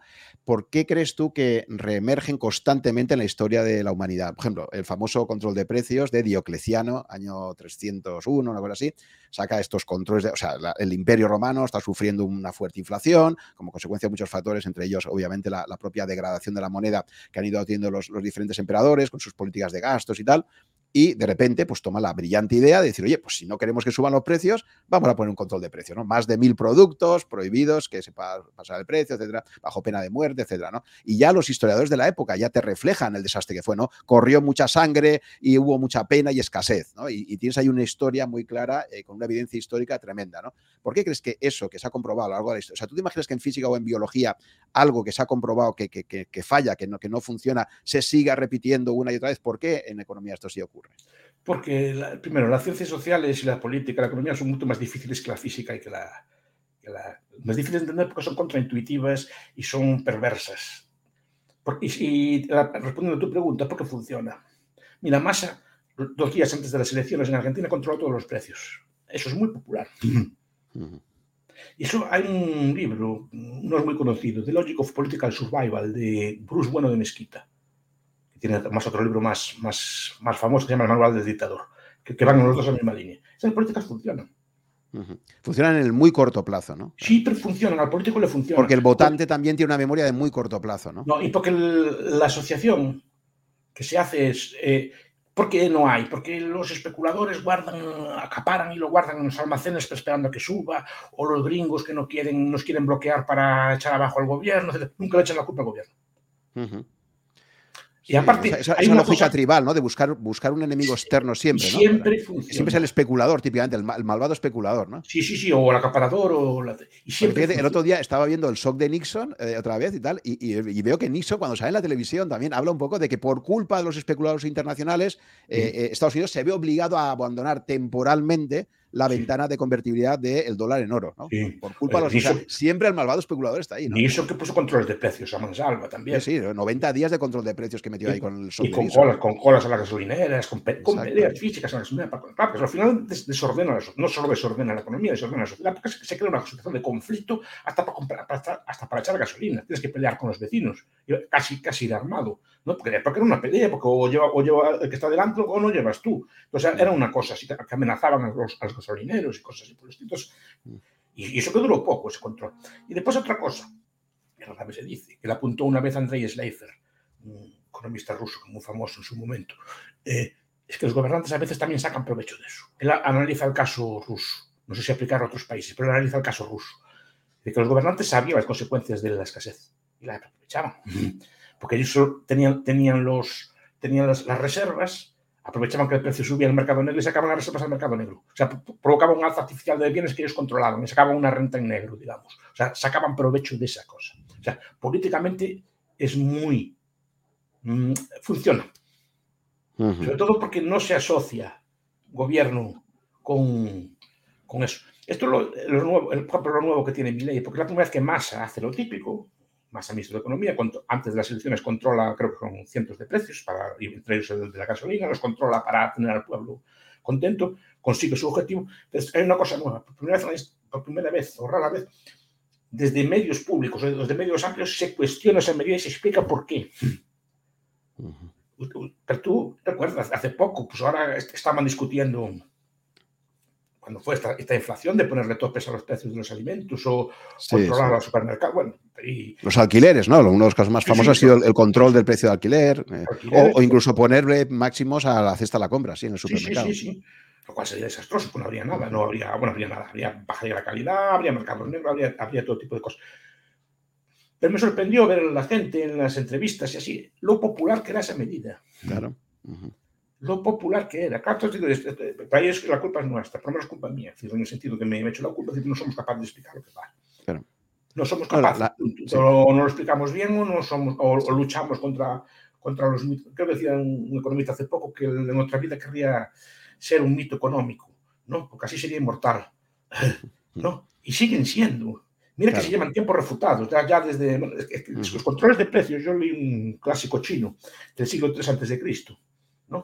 Ya hablaba contra los controles de precios, ya explicaba todo lo que pasado. Y sigue, y sigue, y sigue, durante miles de años sigue, y sigue. Y ya Bastiat, y ya en el siglo, en Manzoni, en Unos Novios, que es una novela muy famosa, también ya hablaba contra los controles de precios y que los malos que hacen, nadie le hace caso, sigue, y sigue, y sigue, y sigue siendo el avaro, sigue habiendo un especulador, sigue habiendo una persona que guarda la comida en su casa para revenderla después. No, sin darse cuenta que eso económicamente no es muy lógico, pero, pero siguen y siguen y siguen y siguen, hay unos malvados. Y, y, como eso funciona, pues lo siguen haciendo. Claro, si nos vamos a la física, por ejemplo, porque claro, la cuestión de que, de que no es fácil de entender, si nos vamos a la teoría cuántica de la física, ¿cuánta gente la entiende? ¿no? Como decía un famoso físico, decía, quien diga que entiende la teoría cuántica es que no la ha entendido. O sea, es algo extraordinariamente contraintuitivo también y complejísimo, solo que parece que el ámbito de la física está muy acotado, no tiene impacto socioeconómico, no es utilizado por los políticos, y entonces es un ámbito que se queda ahí, se queda dentro del mundo científico, sigue el procedimiento científico y ya está. En cambio, el problema que tenemos con la, con, la, con la economía y con la política es eso, que están tan imbricadas y están tan que, que, ahí es, no podemos sustraernos a, a, ese debate. No, y el otro es fácilmente comprobable. Si el avión vuela o no vuela, si el trasto este funciona o no funciona. Bueno, pero aquí también el control de precios funciona o no funciona, pues no funciona. o sea, de, como, diría, como diría Gila, de color bien, pero no flota, ¿no? pero tiene, tiene, explicaciones alternativas. Entonces le dice que es, el, que es la guerra de Ucrania que sube los precios, que ahora es la guerra de Hamas que sube los precios, ahora es la guerra de tal, o, que los no sé qué tal sitio hicieron tal cosa. Es decir, pero no, menos decir que, que, se imprimió el dinero a punta pala. Exacto. ¿no? O, se creó un derivado monetario a punta pal, eso menos eso, y, los creó el gobierno y el Banco Central, menos eso, todo es factible. o sea, que seguimos instalados, en, si te fijas, seguimos instalados en las narrativas de la tribu. La, tribu históricamente tenía que buscar, el, hechicero de la tribu tenía que buscar a un enemigo externo, y, que, conseguía agrupar. No hay nada que una más que, crear un enemigo común, ¿no? Entonces el enemigo común siempre era alguien de fuera de la tribu que servía para que aglutinabas ese sentido de pertenencia y el malo era los vecinos, el otro, no sé qué, ¿no? Ese, tipo de narrativas que, vienen ya desde la, noche de los tiempos, claro, como nuestra mente no ha cambiado básicamente en 100.000 años, ¿no? tal y como estamos eh, pues, pues en la práctica, sigue funcionando. Es increíble como narrativas tan primitivas siguen funcionando a día de hoy, ¿no? Siempre hay que buscar el malo externo, ¿no? Pero repito que la culpa es nuestra. Hablo por mí, por lo menos, no, no tuyo, obviamente. Nuestra en el sentido de que, no, somos, no somos capaces de pero, pero, es que, pero es que, Miguel, quizás es que los sesgos, esto es como cuando tú sabes, todo el mundo del behavioral economics, ¿no? de, la economía del comportamiento.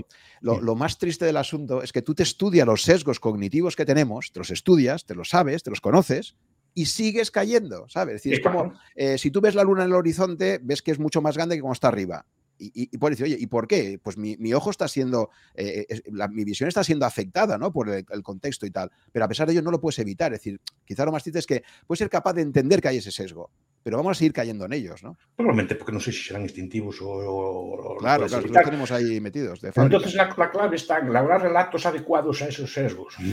Claro. No, no querer, eh, eh, querer, eliminar los sesgos. ¿no? Es decir, evolutivamente estamos hechos para que nos gusten las, las, mujeres de formas redondas o los hombres de tal forma, ¿no? Es decir, que se, dicen los evolucionistas, ¿no? Los, vale. Pues a lo mejor sé que por evolución soy así, pero siguen gustándome igual ese tipo de, de personas. Es decir, no puedo evitar, ¿no?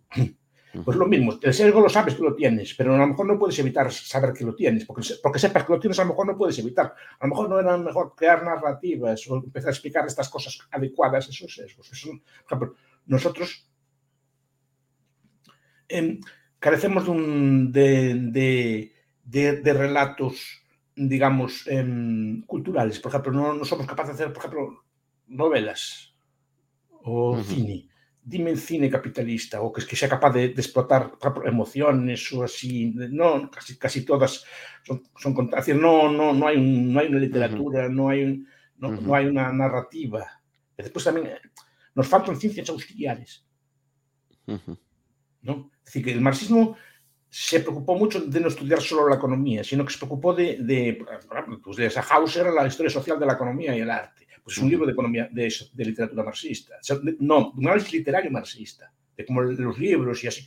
Te da una explicación de literatura, de novela, ese tipo de cosas. Empieza algo, pero no hay de eso. sí, exactamente. Es, es, curioso por qué, por qué ha habido esto, ¿no? Fíjate que de los pocos libros que ha habido, que precisamente te dicen que estamos viviendo en el mejor momento de toda la historia de la humanidad, este danés, ¿no? Creo, no recuerdo ahora cómo se llama el, título. Eh, este, Norbeck, efectivamente. Norbeck está haciendo esa labor didáctica de intentar explicar a la gente que frente a la visión de, joder, qué mal estamos ahora, que no sé qué, ¿no? Que siempre parece eso, ¿no? Que estamos instalados en que lo actual siempre es lo peor, ¿no? Hay esa, como decía, me hizo mucha gracia hace muchos años, Manuel Vicente escribió un, un, artículo en El País y decía, dice, claro, toda esta idealización del pasado, dice, tú antes ibas paseando por la salida de Roma y, Virgilio iba recitando sus poemas y tenía crucificados a ambos lados de la carretera. Estaba ahí pensando su... O sea, pero claro, esto, esto tú ahora te parece inimaginable, ¿no? Claro, cuando Norbert te cuenta que en el siglo XIX, a mediados del siglo XIX, en, un país como Dinamarca, ¿no? Eh, que llamaban a la puerta y eran tres niños ahí que estaban y decían, por favor, ¿me puedes dar algo de comer? Estamos muriendo literalmente de hambre. Y, decirle, no te puedo dar nada, pues si te lo, doy, a ti, no te lo doy a mis hijos. Y a la mañana siguiente encontrarlos muertos, esos niños en la carretera, ¿no? Son 1850 y tantos, ¿no? Es una cosa que desde, desde, la actual, desde el momento presente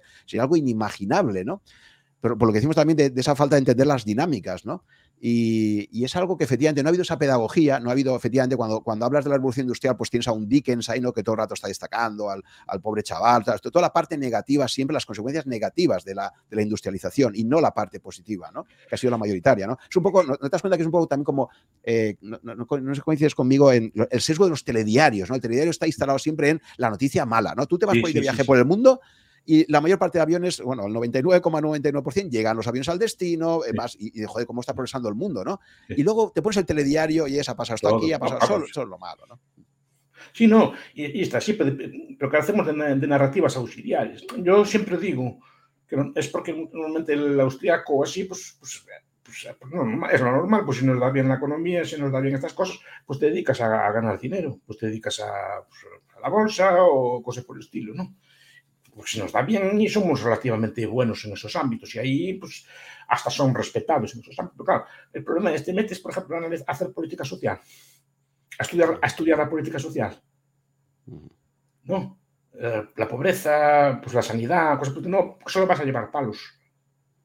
Y no vas a llevar ningún beneficio tangible, y no vas a llevar ningún respeto. Es decir, no, entonces, siempre hay un sesgo. Entonces, claro, pero el problema es que si tú descuidas los ámbitos auxiliares, por ejemplo, Schumpeter siempre decía que el capitalismo no tiene ni héroes ni mitos, ni tiene santos, no, no tiene una, una, literatura caballeresca así que, que, glorifique al héroe ni cosas por el estilo, ni, ni siquiera tiene una retórica como tienen muchos estados, así pues de pasado glorioso, así, no, no hay nada así.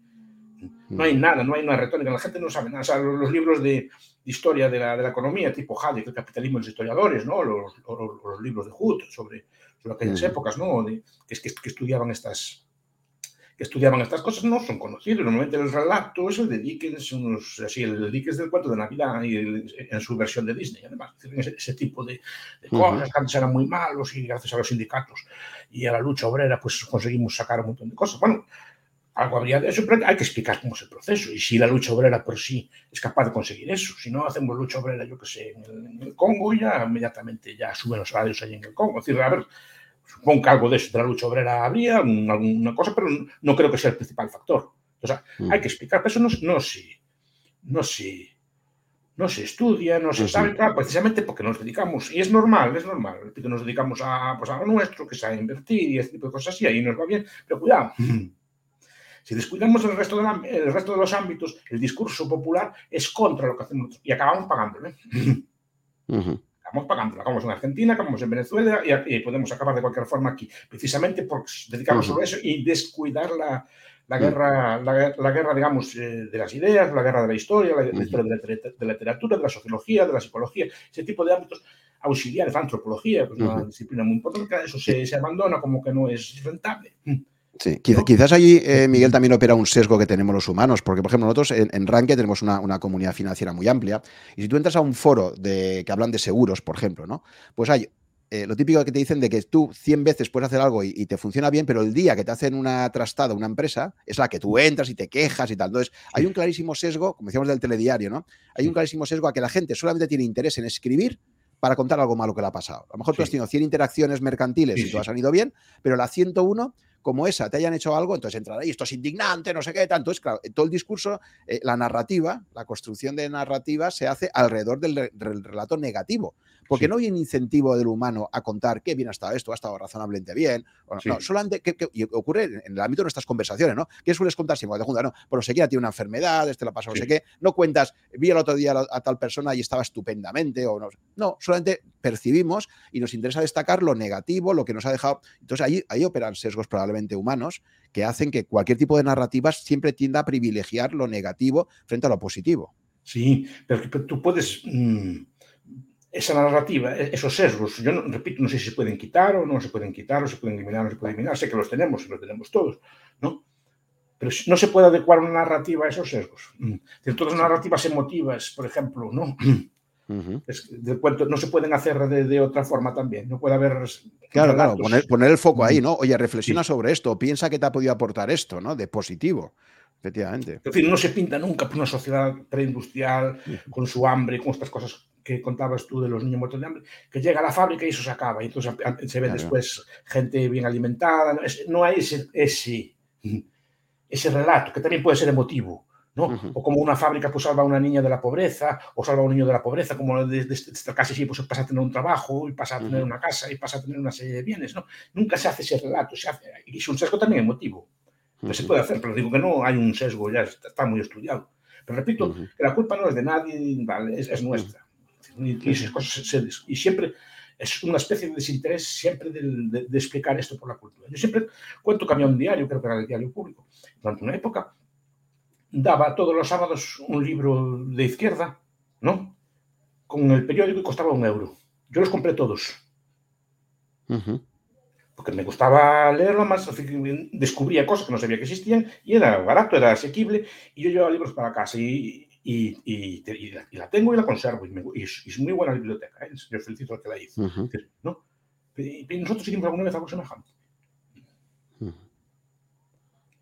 Quiero decir, aprovechando el propio mercado, que puede facilitar la producción en masa de libros, no, eran libros de gran calidad en el sentido de que eran, pero eran libros para un estudiante, caray, era una maravilla, por un euro tenías, tenías lectura y tenías una lectura buena además.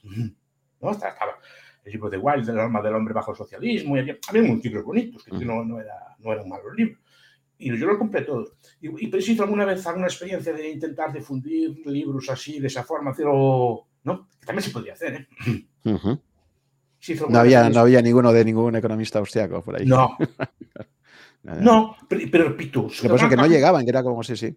No, si yo te digo para mí que el descubrimiento intelectual de Hayek, o sea, ahí me quedé absolutamente mm, anonadado. De esto es igual como el de Taleb, ¿no? O sea, que, descubres a un autor que realmente te agita tu, mentalmente, te, te, te, revuelve, ¿no? Internamente eh, tu planteamiento que tienes, ¿no?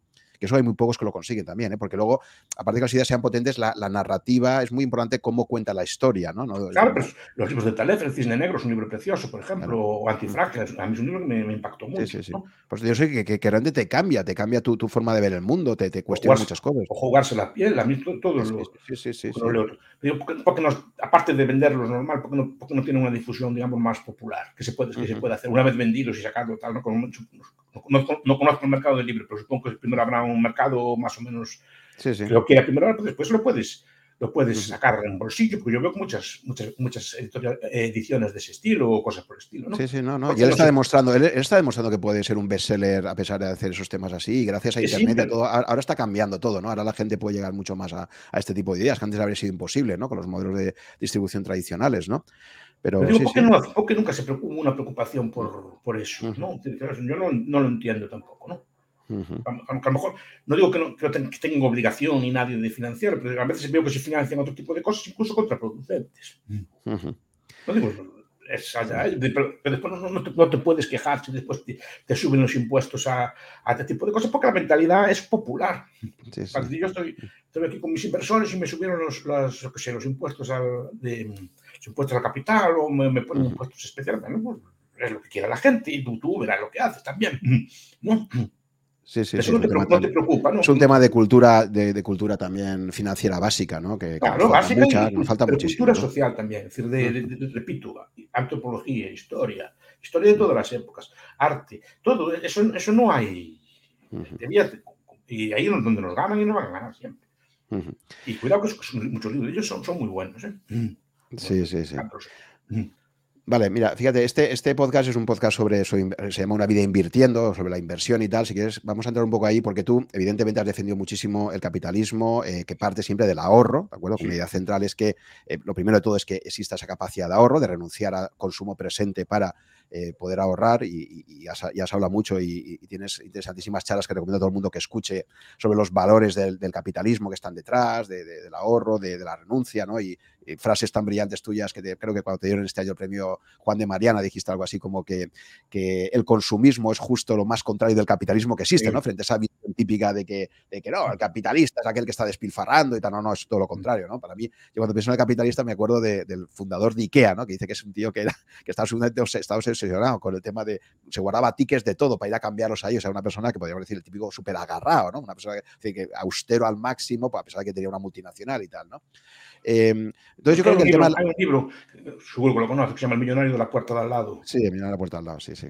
No, pues cuando verás, estudia millonarios de verdad, ¿no? Americanos. Pues verás a las señoras del millonario cortando los cupones, lo que estás diciendo tú, cortando los cupones de ahorro de, la, de los supermercados. Sí, sí, sí, es una mentalidad. Es que, verdad que los hijos, los hijos y los nietos de los fundadores, si no te has preocupado de educarlos en la austeridad también, que eso es muy difícil, muy difícil, eh, eh, al final, evidentemente, pues, pues van a, van pues, por lo que le pasa a la juventud de hoy en día, si no ha vivido lo que es pasar el hambre de posguerra, si no ha vivido lo que no es tener agua, que te escuchaba también de ti, que le preguntabas a, eh, te contaba a tu abuelo que el gran cambio que él había vivido era que, que tuvieran agua en casa, ¿no? Agua, sí. Yo una vez le pregunté si, cuál fue el cambio que en vuestra agua. El agua. El agua, el mm. agua, claro, sí, sí. No, yo me acuerdo también cuando Josep Pla contaba en, mm. las masías cuando empiezan a instalar los cuartos de baño, la gente entraba a verlo, ostras, hay un cuarto de baño dentro de casa, ¿no? Antes, efectivamente, son cambios que, claro, para nosotros ahora nos parecen impensables y eso es de hace 60, 70, 80 años, o sea, que tampoco... Sí, sí, sí, sí, te estoy hablando del siglo XX, en, donde soy yo, por lo menos, son las de España, supongo, pero tampoco mucho más avanzados, ¿eh? que, eso debió ser de los del siglo XX, no debió ser... Sí, sí, sí, sí, exactamente, pero es una cosa tan reciente, más que eso, como tenemos una memoria tan de corto plazo, pues pensamos que lo que ocurre ahora es lo que ha ocurrido siempre, igual que el tema de los precios, ¿no? El precio como ahora lo tenemos estático, pensamos que a lo largo de la historia de la moneda ha sido así, ¿no? No, pero a mí me interesaba volver sobre el tema de la inversión, porque yo creo que estamos todos de acuerdo en que el ahorro es un componente necesario y previo, efectivamente, para que pueda haber, para que pueda haber capitalismo. Eh, pero a mí me preocupa la parte de la inversión luego, porque ¿Sabes estos casos que ha habido de alguien que descubre que vivía en una chabola, una persona que ahorraba muchísimo y se muere y llega allí la policía local? Esto es un caso real que ha habido en España, salen titulares de prensa y entra en su chabola y se encuentra que este hombre tenía guardado allí miles de monedas, miles de billetes. O sea, era una persona extremadamente ahorradora, debía tener alguna patología y todo el dinero que iba generando lo iba escondiendo en su casa, ¿no? Claro, esa persona realmente había generado un enorme ahorro, pero ese ahorro no se había puesto a trabajar para, para, producir, ¿no? Y probablemente con la inflación, el efecto de la inflación durante muchos años se le habría comido buena parte del ahorro, ¿no? Entonces, más allá de asumir, yo creo que eso es un, podemos tener un, amplia, un amplio acuerdo en que el, ahorro es, algo esencial y que la cultura de la austeridad y que no, consumas todo lo que, lo que tú estás generando, eh, estamos de acuerdo, pero luego ya viene la parte de la inversión. ¿no? Entonces, una cosa que me preocupa bastante es la falta de cultura financiera que existe para plantearse qué tipo de inversión vamos a hacer a partir de nuestro ahorro, ¿no? ¿Cómo nos planteamos, ¿no? Entonces tú en las finanzas personales tuyas, a nivel particular, pues una cosa que también me llama bastante la atención, lo he visto a veces con compañeros de facultad y tal, es cómo te planteas tú el tema de la inversión, ¿no? O sea, yo, creo que tú, obviamente, siendo coherente con tus ideas, es una persona que ahorras, pero a partir de ahí, eh, ¿Qué tipo de, en tu ámbito personal primero, cómo, cómo gestionas tu, ahorro, cómo, cómo gestionas esas inversiones? Y luego, si crees que, de forma más amplia, crees que también hay un problema de cultura financiera de la gente a la hora de decidir cómo debe invertir, ¿no? Sí, aunque yo tengo cierta cultura financiera, yo no lo gestiono personalmente. Yo lo, que hago, lo que me enseñaron siempre, lo que, lo que entendía yo también intuitivamente es, ganas mil, no, bastos, no ganas mil, ganas 800. Y acostúmbrate a vivir con 800 toda la vida, ya desde el primer sueldo. Mm. ¿No? Sí, sí. Yo creo que la mentalidad eh, de ahorrador tiene ser esa. No ganas mil. Imagínate que en vez de pagar el primer sueldo te pagan mil, te pagan 800. Bueno, pues hay que fastidiarse. Habrá que vivir con 800. Los otros 200 se apartan y se, y se invierten. ¿vale? invierten, yo los invierto pues, pues en un, tengo un fondo de pensiones, tengo un fondo de inversión, ese tipo de cosas. Pero no lo hago yo. Yo ahí confío en el, profesional. tú has delegado la gestión de tus inversiones, las has delegado a alguien que te merezca confianza, ¿no? Claro, porque no puedo dedicarme yo a todo. No, está claro, está claro. Y además es lo normal, ¿no? Que todo el mundo tal. Pero lo que sí que quería preguntarte es que, aunque tú delegues esa función, si es un buen asesor, primero tendrá que averiguar de ti qué perfil de riesgo tienes. o sea, tendrá, que hacer la pregunta de, oye, eh, Miguel, si tú te cae la bolsa, si tú invierto en acciones y te cae un día al 20% tus acciones, esa noche vas a dormir, no vas a dormir. O sea, tendrá que conocer también un poco. También, eh, bueno, gradúo riesgos yo, digamos, el dinero que, que, me dan una conferencia y me dan 300 euros. No, pues ese dinero es apartado. sistemáticamente. Es decir, no, no es para gastar, es, para, porque es un dinero como caer del cielo, como dicen así antes, ¿no? ese, típico de cosas, ¿no? Que no contabas con ellas, que te das un curso, te dan una cosa, te dan una, que no cuentas con él. Ese dinero, digamos, cae del cielo, caído del cielo, no, que es el fruto del trabajo, pero no es del trabajo regular esa parte. Yo me acostumbré siempre a vivir del trabajo regular, de, mi salario. Y aún así, mi salario no lo gasto todo. Siempre pienso que es, es, muy inferior. Y el resto, lo, cuando si cae la bolsa, pues cayó la bolsa, pero yo en mi vida no va a cambiar.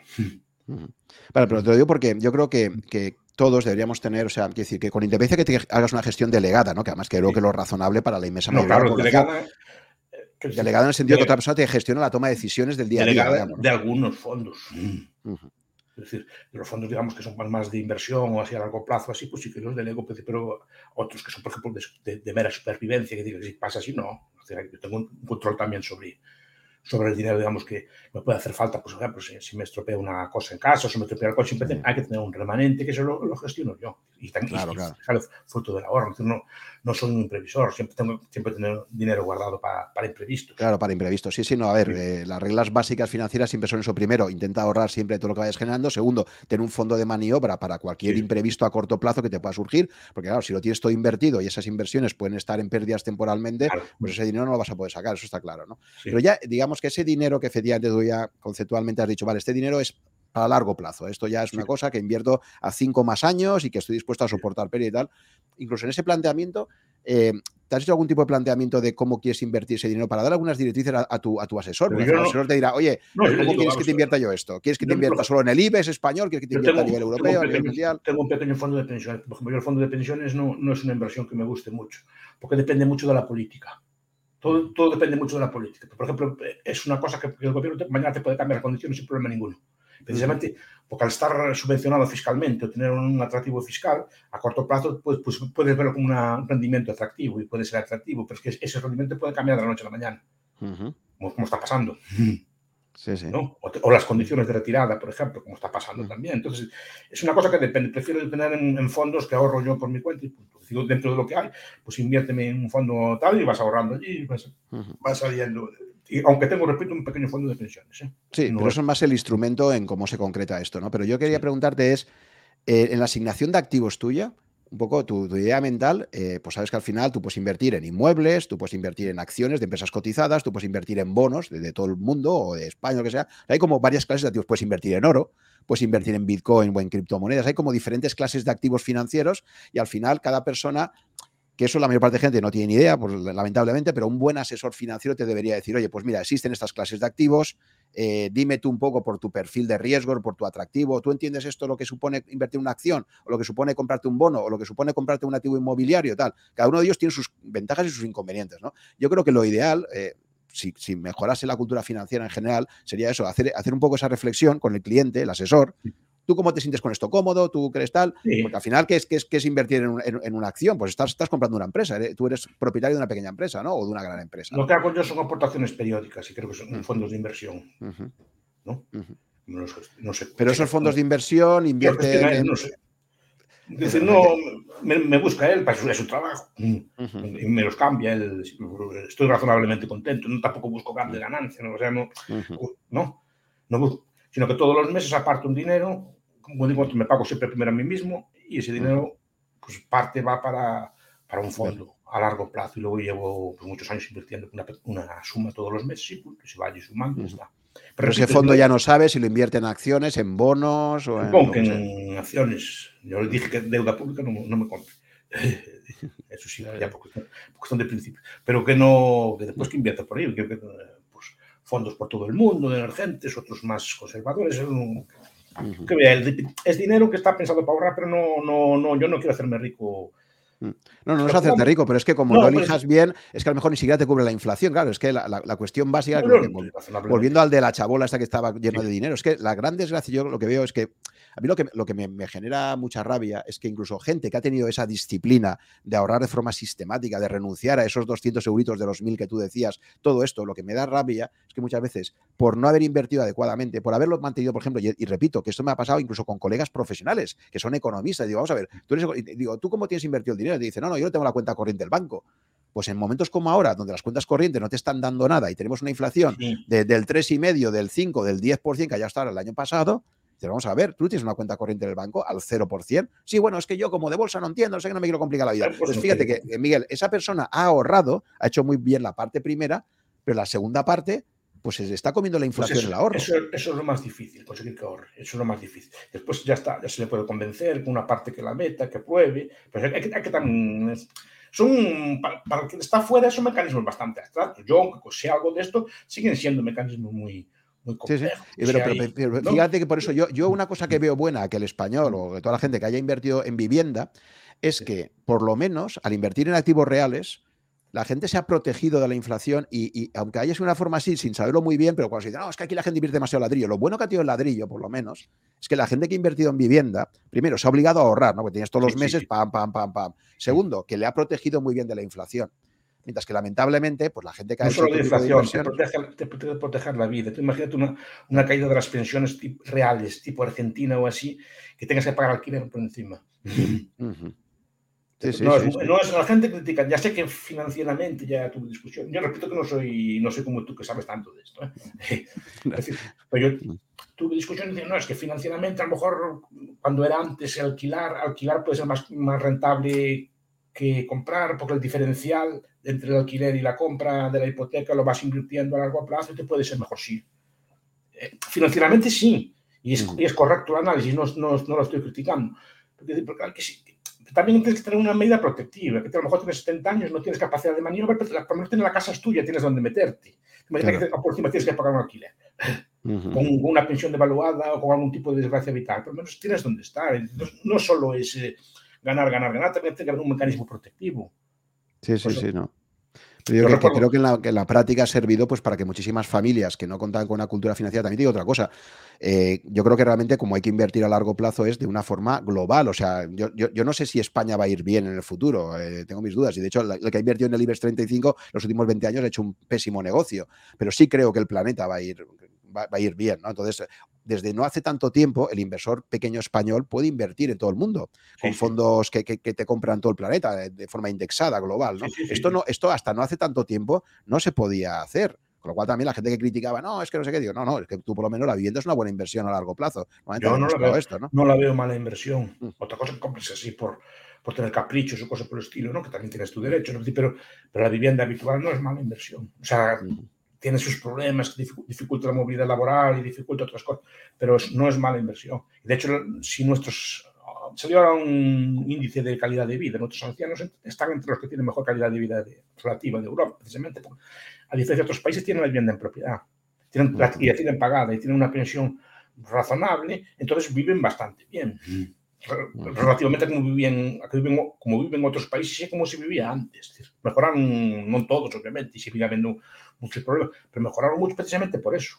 Tú tienes todos los problemas resueltos, tienes a lo mejor los hijos criados, y tienes la pensión y la casa pagada. Eso puedes, dar, puedes darte una, una vida bastante decente, por lo menos para los estándares que estamos acostumbrados. Muy bien. Vale, pues eh, si te parece, vamos ahora a comentar políticas públicas y, otras cosas. Hay, un ámbito que tú has trabajado mucho y que, te interesa mucho también, que es lo que has comentado antes, el tamaño, ¿no? De, el tamaño de, los estados, de la gestión. ¿Qué opinas tú, por ejemplo, de, la construcción de la Unión Europea? Creo que eres bastante crítico. Creo que incluso te alegras de que se haya producido el Brexit, ¿no? La salida del Reino Unido, creo que lo has visto con, con buenos ojos frente al discurso dominante de que vaya desastre, que se vaya al Reino Unido y tal, ¿no? Cuéntame un poquito cómo ves eh, de todo lo que nos queda cerca, sí. Bien, primero, eh, la gente confunde eh, la Unión Europea con un mercado común y es un error muy grande. El mercado común era una buena idea, una, idea de que las mercancías podían circular, los, trabajadores podían ir sin grandes problemas, etc. Eso es una cosa muy interesante. Otra cosa es la Unión Europea. La Unión Europea es crear una infraestructura, o sea, crear el germen de un futuro Estado europeo que controle todo. Entonces ahí es donde está el problema. Problema porque ya, ya se empieza a meter en cosas que no sabe, trabaja sobre realidades muy distintas y tiene una vocación de, querer intervenirlo todo. Y eso es donde critico yo a la Unión Europea. Y me parece bien que el Brexit debilite esa Unión Europea. Y que, exista esa posibilidad, por lo menos, para que no, para que no extienda su, su alcance. Si extiende su alcance, dejaríamos de ser europeos. Porque Europa nunca, nunca, nunca estuvo unida políticamente. Nunca. Y ese fue la raíz de su éxito mm. histórico la unificación de Europa pues será, sea como China.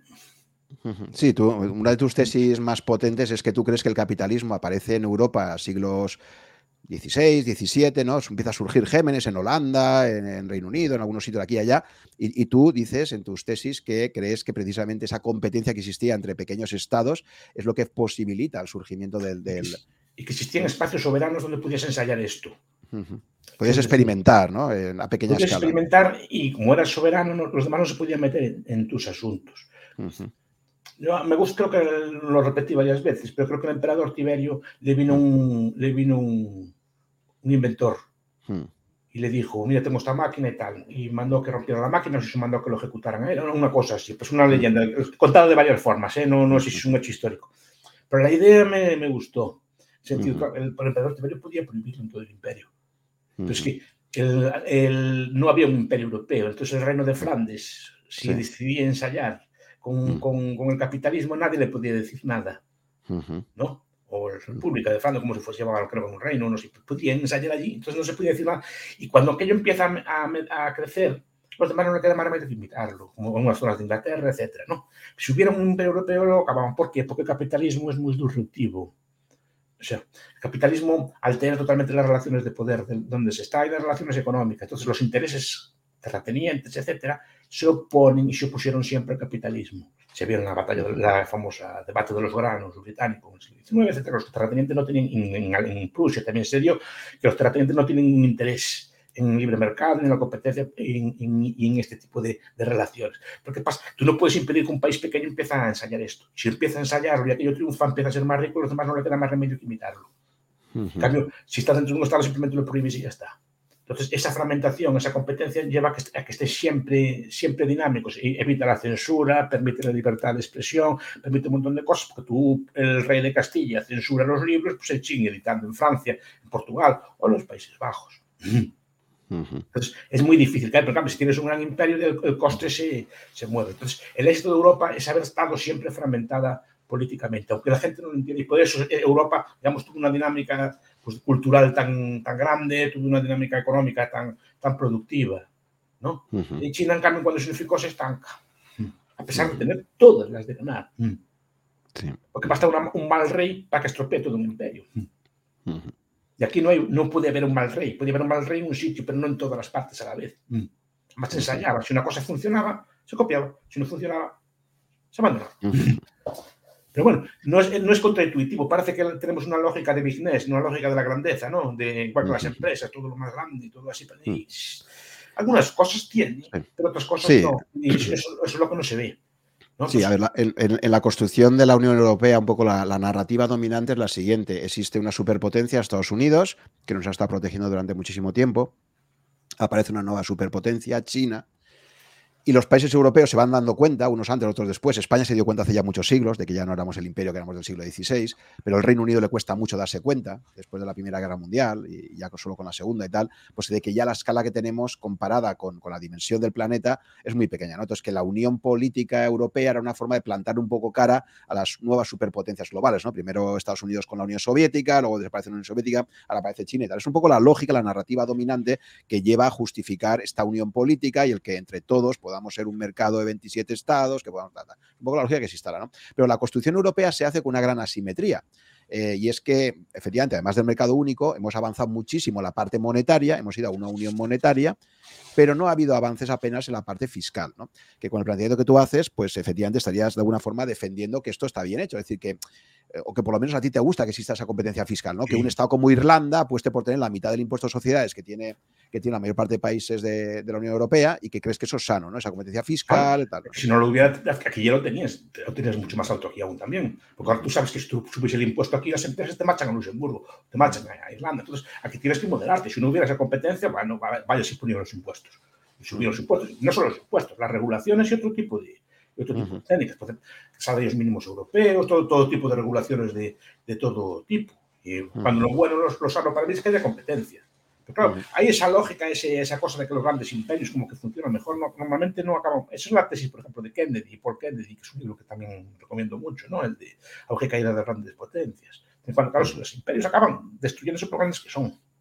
Por grandes, ¿no? No por pequeños, ¿no? Sí. Cada vez tienes más, tienes más costes y calculas peor también, el gobernante sabe menos cosas, tienes, digamos, está todo más burocratizado, careces de información, eres menos ágil y, por supuesto cuando más grande eres más enemigos tienes porque más fronteras tienes, con más sitios. Entonces al final se, te plantea un montón de conflictos en un montón de sitios.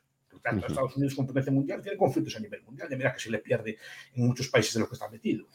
Claro, tiene un desgaste ahí, ¿no? Un poco como le pasó al Imperio Romano, ¿no? Tienes tanta frontera que defender, que tienes tanto gasto militar implicado, que tienes tanto... Y al final es un overstretch, lo que, lo que llaman, que se, derrumba. Gastas demasiado y, el, gasto militar te aplasta. No, es inmediato, los imperios duran un decenio o a veces centenares de años, pero acaba aplastando, como el Imperio Romano. ¿Qué, opinas? Esto, que comenta Taleb, de que dice, es muy sano no saber ni el nombre. Dice, ¿quién sabe quién es el, presidente de Suiza? ¿no? O sea, pues entonces, que, que Taleb siempre pone, que, que, es el país que siempre pone como ejemplo de antifragilidad, ¿no? Un país con diferentes cantones, diferentes culturas, diferentes idiomas, no sé qué, y que lleva ahí, bueno, y ha sido líder industrial durante muchísimo tiempo y, tal, ¿no? Y dice, ¿quién se conoce al...? Dice, eso es un país que funciona bien, que nadie sabe quién es el... Es que, rota cada año. Y además es, un sistema político que, es muy curioso, que nunca se plantea, que es el gobierno de directorio. Es decir, no es como aquí que, por ejemplo, ahora un gobierno Pedro Sánchez y todos son del PSOE. No, allí los ministros son, por ejemplo, creo que son siete, se reparten según proporcionalmente haya votos en el Parlamento. Siempre, por ejemplo, hay un socialista, hay uno de la, o dos de la derecha, o uno del centro, siempre están repartidos de acuerdo con un porcentaje que tienen en el Parlamento. Y cambia, en la composición del gobierno sí cambia el Parlamento, pero siempre tiene que haber una, una proporción. Y el gobierno es colegiado, sigue siendo colegiado, pero Suiza la gente no lo sabe, tuvo hace poco un gobierno socialista, un primer ministro socialista. Le tocaba el por turno, porque además rotan cada año, no, no, es que se escoja, cada año toca uno distinto de los que están, de los que están allí. Pero claro, es un gobierno súper estable y los cambios que se hacen pues, son relativamente mínimos, simplemente pues quitas un ministro y pones otro más. Por eso es antifrágil, no es, un, no es como aquí que pues, pues, puedes pasar del, del, PSOE con Podemos y tal a un gobierno del PP más Vox o así, que es un, de la, de la extrema derecha, la extrema izquierda, de la noche a la mañana. No, allí los cambios se van dando según van cambiando la sociedad lentamente. Entonces, claro, es un sistema muy antifrágil, muy, descentralizado. Es un sistema muy barroco. La gente, digamos, se asustaría de las... Si se quiere plantear España, se asustaría de las cosas que, que hay allí cotidianamente. Sí, las mm. votaciones que se hacen constantemente para muchas cosas, ¿no? Pero, pero se conoce muy poco también, ¿no? O sea, fíjate que, el, modelo, suizo apenas, apenas ha hecho pedagogía de él y fíjate que es un país ejemplar en muchas cosas, ¿no? Ni se explica. Además, fue un pueblo que votó en contra del salario mínimo. Sí, sí, sí, es una cosa increíble. ¿no? O sea, mínimo. Si sí, planteas aquí, aquí sería impensable. es, que, es, que, por, eso, por eso son ricos, por cosas de ese estilo. Tienen cierta cultura financiera, tienen cultura de, ese estilo, muy descentralizada. Entonces, pero no se hace pedagogía, pues son cosas muy barrocas. Tienen, por ejemplo, la prestación de servicios es, funcional y no por departamental. Es decir, aquí cada provincia o cada autonomía tiene como sus servicios, ¿no? A lo mejor, pues, pero no hay un servicio, por ejemplo, de Valencia y otro de Murcia. Es decir, no, perdón, Murcia tiene sus servicios, Valencia tiene los suyos. Pero a lo mejor, bueno, a lo mejor la educación podemos hacerla entre Murcia, en las zonas fronterizas entre Murcia y Valencia, o entre, o entre Valencia y Aragón, por ejemplo, no podemos, podemos hacer en este caso concreto, el servicio de bomberos, el servicio tal, ¿no? Entonces, se hacen funcionalmente según la población que tenga necesidad. No tiene por qué ser que cada autonomía tenga lo suyo. Es que es una figura muy, muy territorializada, sino que lo que sea funcional en cada caso, ¿no? Que sea funcional, ¿no? Sí, sí. Te escuché. Otra idea, otra idea que me gustó mucho tuya, porque, y la conecté con Churchill, tú hablabas también de líderes funcionales, ¿no? Que eso también me gustó mucho la idea. Es decir, que un político, un líder, puede ser muy bueno para un contexto determinado y no, no ser lo bueno. Yo siempre había pensado que al final de la Segunda Guerra Mundial, cuando Churchill, el gran héroe que consigue aglutinar al pueblo británico y que consigue que al final, con la ayuda de Estados Unidos, eh, sean los ganadores, eh, yo decía que, que, que eh, el pueblo británico, cuando le, las elecciones estas del 45, que, no, que las pierde, ¿no? Que me parece con unos, fenómenos históricos como de desagradecimiento mayores, ¿no? joder, el tío que te ha ayudado a, ganar la guerra, que, que, tal, ya perdió. Pero claro, te escuché que, comentabas que Jerónimo había sido un líder de los indios, que también era un líder funcional, porque cuando pasó la guerra ya, ya no era un buen líder para la paz, ¿no? Es que cuando hablan de, de Estado, parece que se ponen de ejemplo ese tipo de cosas. Y los, los líderes, que había en muchos sitios, son líderes funcionales. Pues hay, los, los, muchas tribus tenían un líder para la guerra. Pues el señor Jerónimo era muy buen guerrero, entonces cuando había una guerra, pues daba la guerra.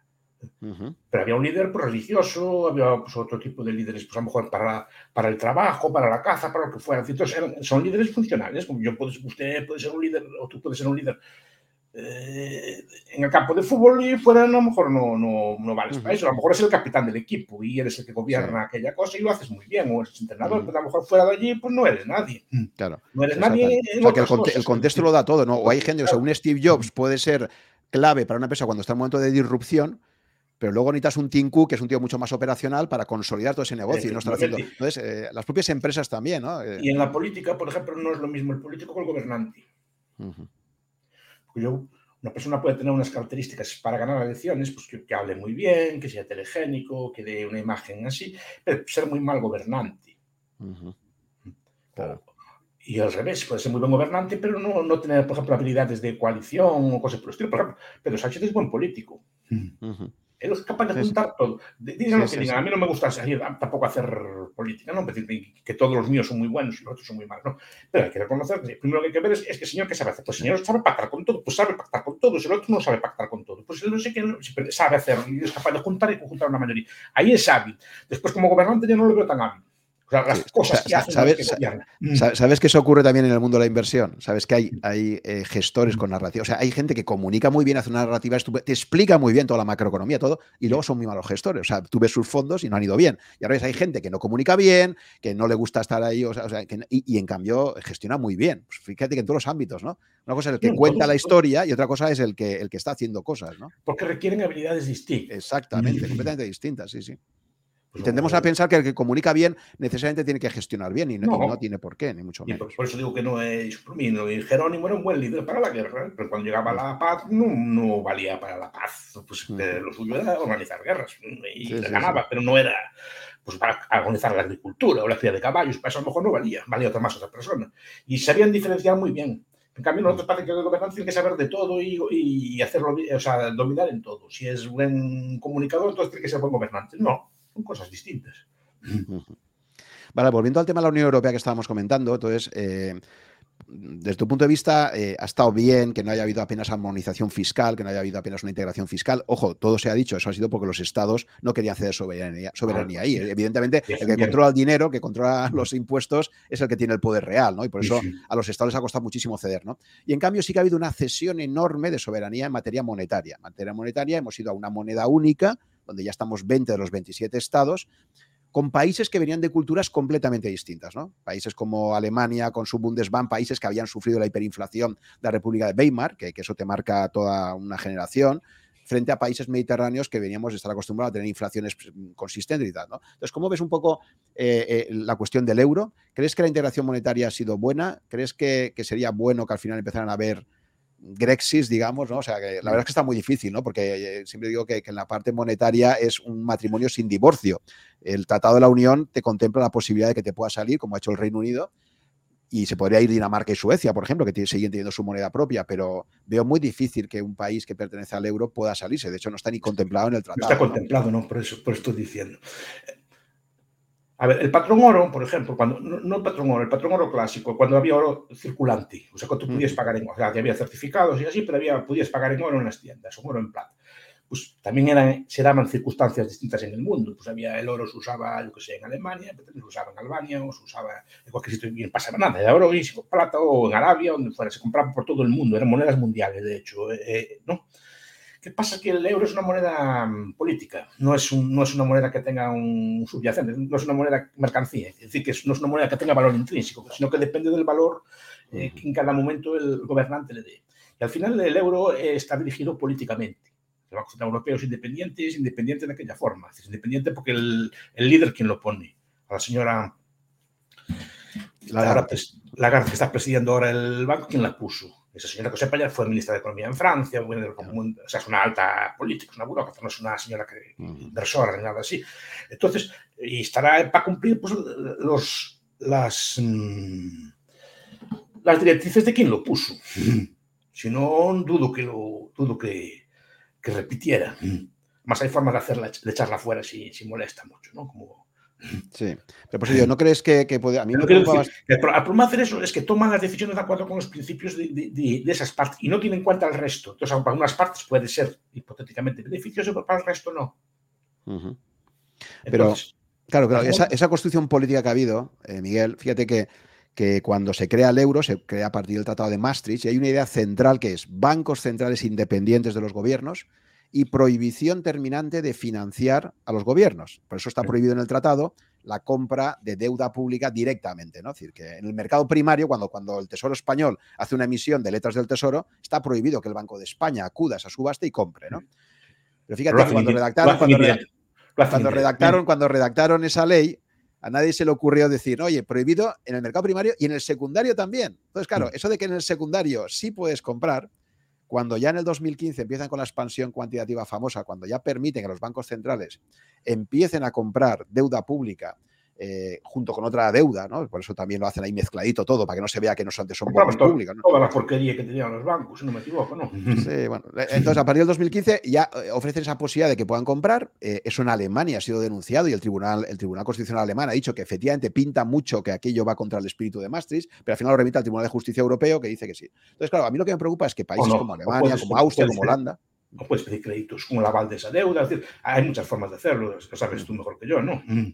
Sí, entonces la, cuestión, lo que quería comentar y a ver cuál era tu opinión, es que mi percepción es que, claro, para países como Alemania, Austria, eh, Holanda, etcétera, eh, esta evolución que ha tenido eh, el Banco Central Europeo este ir vulnerando cada vez más ese espíritu de Maastricht, de, total independencia del Banco Central, de los gobiernos, de no facilitarles la financiación, de tener un objetivo de inflación muy estricto del 2%, que ya veremos cuánto tiempo aguanta, ¿no? Porque esa es otra. O sea, ahora veremos si en algún momento ya la tentación, bueno, quien dice 2, un 3, un tal, a ver cuánto tiempo están hasta que se cambie ese objetivo, ¿no? Porque está claro que a todos los gobiernos les interesa muchísimo que se pueda permitir más inflación, ¿no? Los criterios de Maastricht se cumplieron ya desde casi desde el primer día.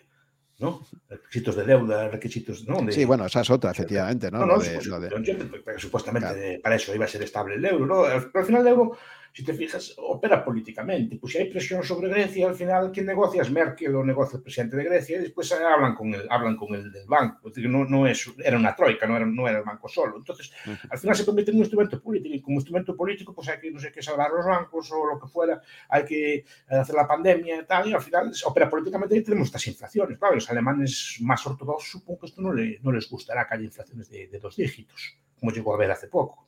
Claro, claro, por eso te digo. Entonces, entonces a mí una, fuente de preocupación es mm, ¿cuánto tiempo crees tú que, el ciudadano alemán medio, eh, que está mucho más preocupado por estos temas y tal, ¿no? O el austriaco o el holandés, ¿no? Por ejemplo, eh, pues, pues van a aceptar este tipo de situaciones, ¿no? De estar teniendo, estando en un club, un club monetario con países con, culturas muy diferentes, con eh, esto es un poco lo que decir que. No, los, no lo sé. Solo sé que no, no acaba de ser buen invento yo entiendo la lógica, entiendo la lógica también que no tienes prima de riesgo de cambio y que, es muy cómodo viajar al extranjero. Yo como mucho Portugal es muy cómodo y así, ¿no? pero claro, tiene, tiene, unos problemas. Eso se podría solventar, por, ejemplo, por ejemplo, con una tarjeta de crédito tú pagas, pagas, automáticamente. Yo pago en extranjero fuera de la zona euro con una tarjeta de crédito, ya me lo descuenta al, cambio, del día. Se supongo que a, día, de hoy no habría gran problema en tener monedas nacionales. Que, y sobre todo con una ventaja, porque aprendes, porque esto genera unos incentivos bastante perversos, porque los gobiernos, digamos, más gastadores dicen, yo gasto, que al final me van a salvar. Me van a salvar por, por, la propia reputación del, del, euro, por lo que sea, no tengo ningún incentivo a hacerlo bien. En cambio, si yo tuviera mi monedita, ¿no? Y yo hiciera eso, el efecto se vería más rápidamente.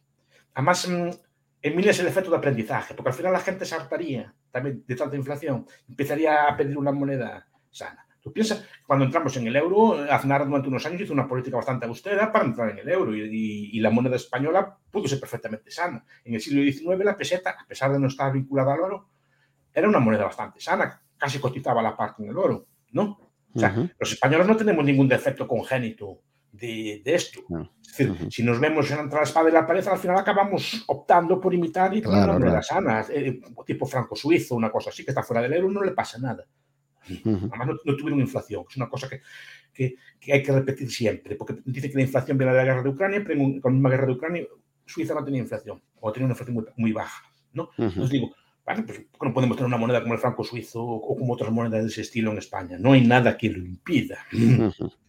Claro, si ya nos vienen dando que, no hay ningún incentivo a ganar, porque al final lo van a pagar los alemanes o lo van a pagar los otros, y además se diluye entre mucha gente este gasto, pues ¿para qué vas a, para qué vas a, a tener medidas más austeras o, más, más, sanas, más, más sanas económicamente. Entonces, ese efecto de aprendizaje se pierde. Exacto, entonces es una, es una, idea, es una idea central que has introducido tú y yo voy a añadir el término técnico que utilizamos economistas, que es el riesgo moral, ¿no? O sea, es decir, que efectivamente cuando cada Estado miembro tenía esa disciplina de decir, oye, si tú lo haces mal, si tú emites mucha más deuda que los demás, al final tú, el mercado se va a dar cuenta y tu prima de riesgo va a subir. Si sube tu prima de riesgo, pues vas a acabar pagando más. Pero ¿qué ha ocurrido? Que efectivamente esto no ha ocurrido, no se, no se ha comportado así el mercado. ¿no? Primero, la primera gran sorpresa fue como la, deuda griega, hasta que se destapa eh, y se descubre que había habido un enorme fraude, eh, hasta el 2010 prácticamente la deuda griega, la prima de riesgo que tenía con Alemania, por ejemplo, pues era mínima. ¿no? Y por eso cuando se destapa todo el tema griego, los primeros que le llaman a la puerta para decirle, oiga, que usted tiene que rescatar este país son los propios bancos alemanes y franceses, que estaban hasta arriba de bonos griegos. ¿no? Y decían, es que como no rescatéis a Grecia, nos vais a hacer quebrar a nosotros. Ya no es solo un tema de, ayudar a un país para que no se salga del euro, que eso también habría sido un desastre, sino que la propia banca europea, bancos muy importantes, estaban jugando su, propia supervivencia, ¿no? porque ellos también habían calibrado muy mal el riesgo que tenía comprar un bono soberano griego. O sea, que era casi lo mismo. Está diciendo que el Banco Europeo al final trabaja para esos bancos. Trabaja para claro, cuando, de, independencia. Claro, claro, demasiado grande para caer. Y los primeros que son demasiado grandes para caer son los bancos, efectivamente, que tienen un riesgo sistémico brutal. ¿no? Es que los bancos, si no tuvieran ese aval, también a ver cómo se comportaban.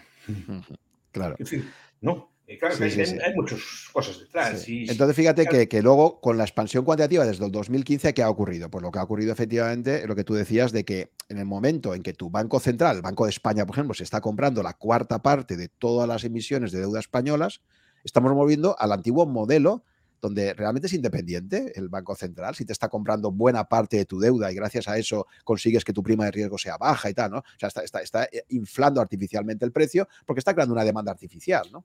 Que no la compra el mercado, lo compra el Banco Central. Yo soy profesor de teoría del Estado y empecé dando clases de teoría del Estado ya hace muchos años en la, universidad y me gusta un tema que me gusta mucho. Además, es una asignatura que, que, ya me gusta mucho. el Estado, si lo estudias, nunca es independiente, nunca puede haber nada independiente Ni la justicia es independiente, ni puede ser. No es que no sea por más mal, no con este gobierno ni con otro. Una, una, justicia estatal nunca puede ser independiente.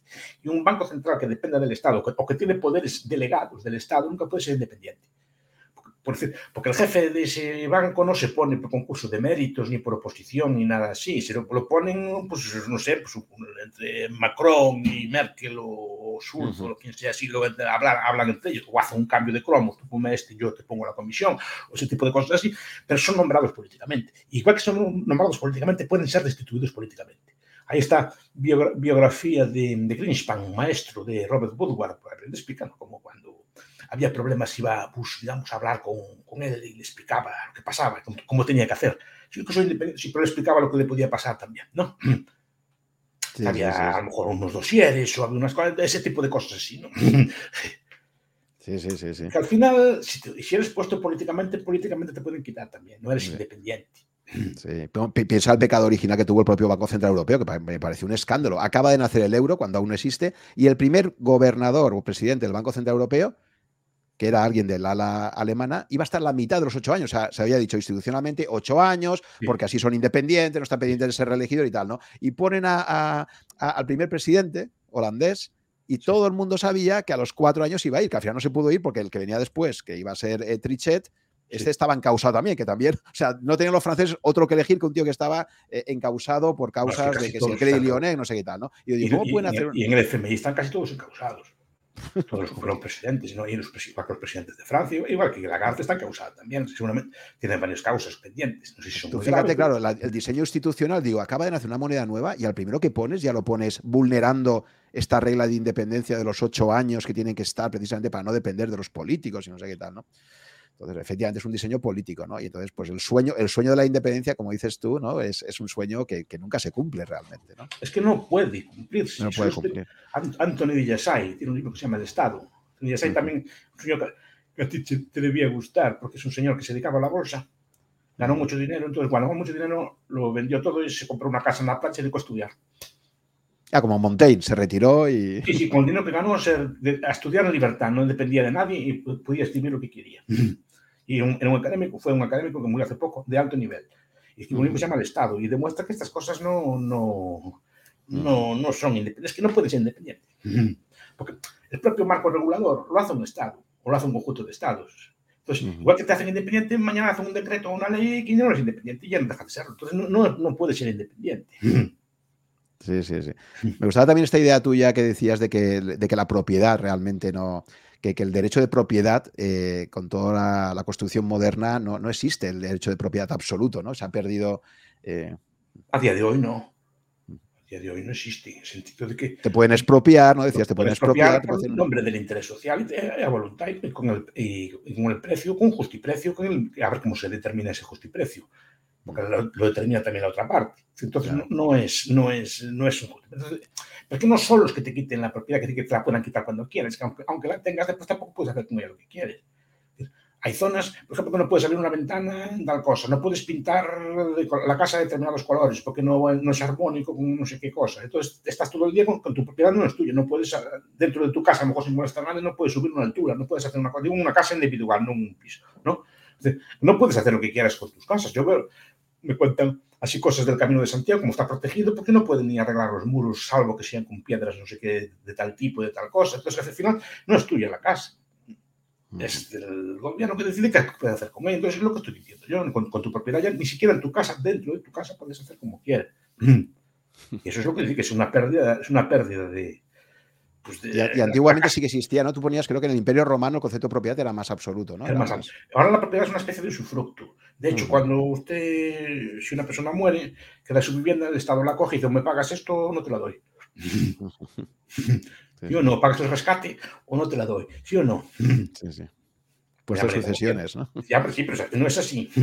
Sí, sí. Y, y, ha, y, ha habido, y, ha, habido, gente que ha tenido que renunciar a sus herencias porque no tenía la liquidez para pagar los impuestos. Le das un pazo gallego y, no tienes el dinero líquido para poder hacer frente a, a, a esto y, efectivamente... Es positivo, la carpeta no, no es suya, se la quitan y se le dan si le paga el rescate. ¿no? Uh -huh. sí, sí, y, lo mismo pasa con... Que me preguntaba antes, perdón, que preguntabas que, que no... No, no, te estaba preguntando sobre la, sobre la propiedad, en qué momento se perdió, eh, por, por, contexto histórico, tú decías, creo que era que en el Imperio Romano sí que el concepto de derecho de propiedad era... Antes era, era más claro, el Imperio Romano cuando quiere la gente habla del anarcocapitalismo, el Imperio Romano compraba y vendía todo, a veces exageradamente, pero compraban y vendían todo, literalmente tenían todo. Hasta una persona podía venderse a sí misma como esclava. Es decir, que, era, que eran, eran, eran, cosas que se pueden discutir, ¿eh? no estoy diciendo que sea así, pero que compraba y vendía todo. Pero la propiedad era como más absoluta, cae la unidad cincero, hasta el cielo y hasta el infierno. Y era una propiedad que digamos que era tuya, que podías hacer con ella lo que quisieras incluido el, el use el derecho de abusar de ella. Quiero decir, el viejo debate, pues tengo un coche y lo quemo, pues me da la gana, pues mío.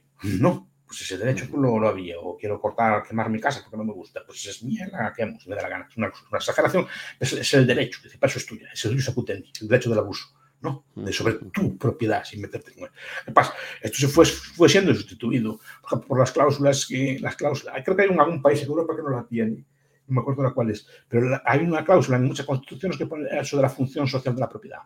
Uh -huh. Es decir, que la, tu propiedad está subordinada a una especie de interés social, a una especie de interés colectivo. Así. El problema es quién define ese interés social.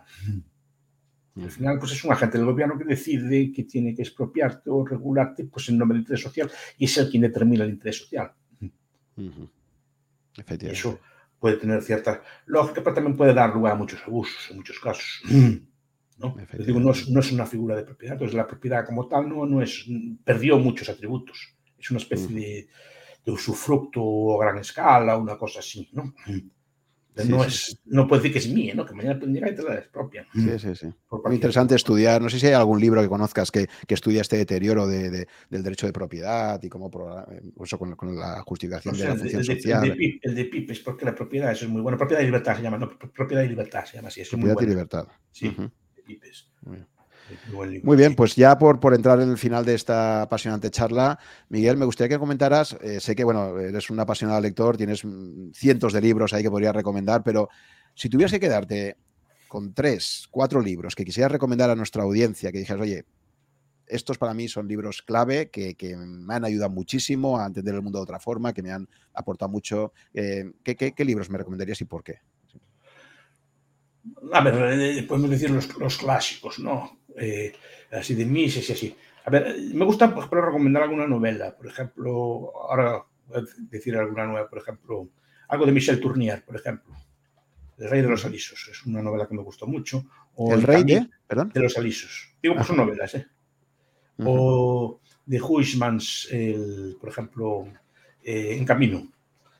Digo, ponen cosas raras que la gente no conozca. Ya, que muchas veces tú también, ha habido gente que me ha dicho esto, ¿no? Que la novela a veces la aprendes mucho más en una novela que en un tratado.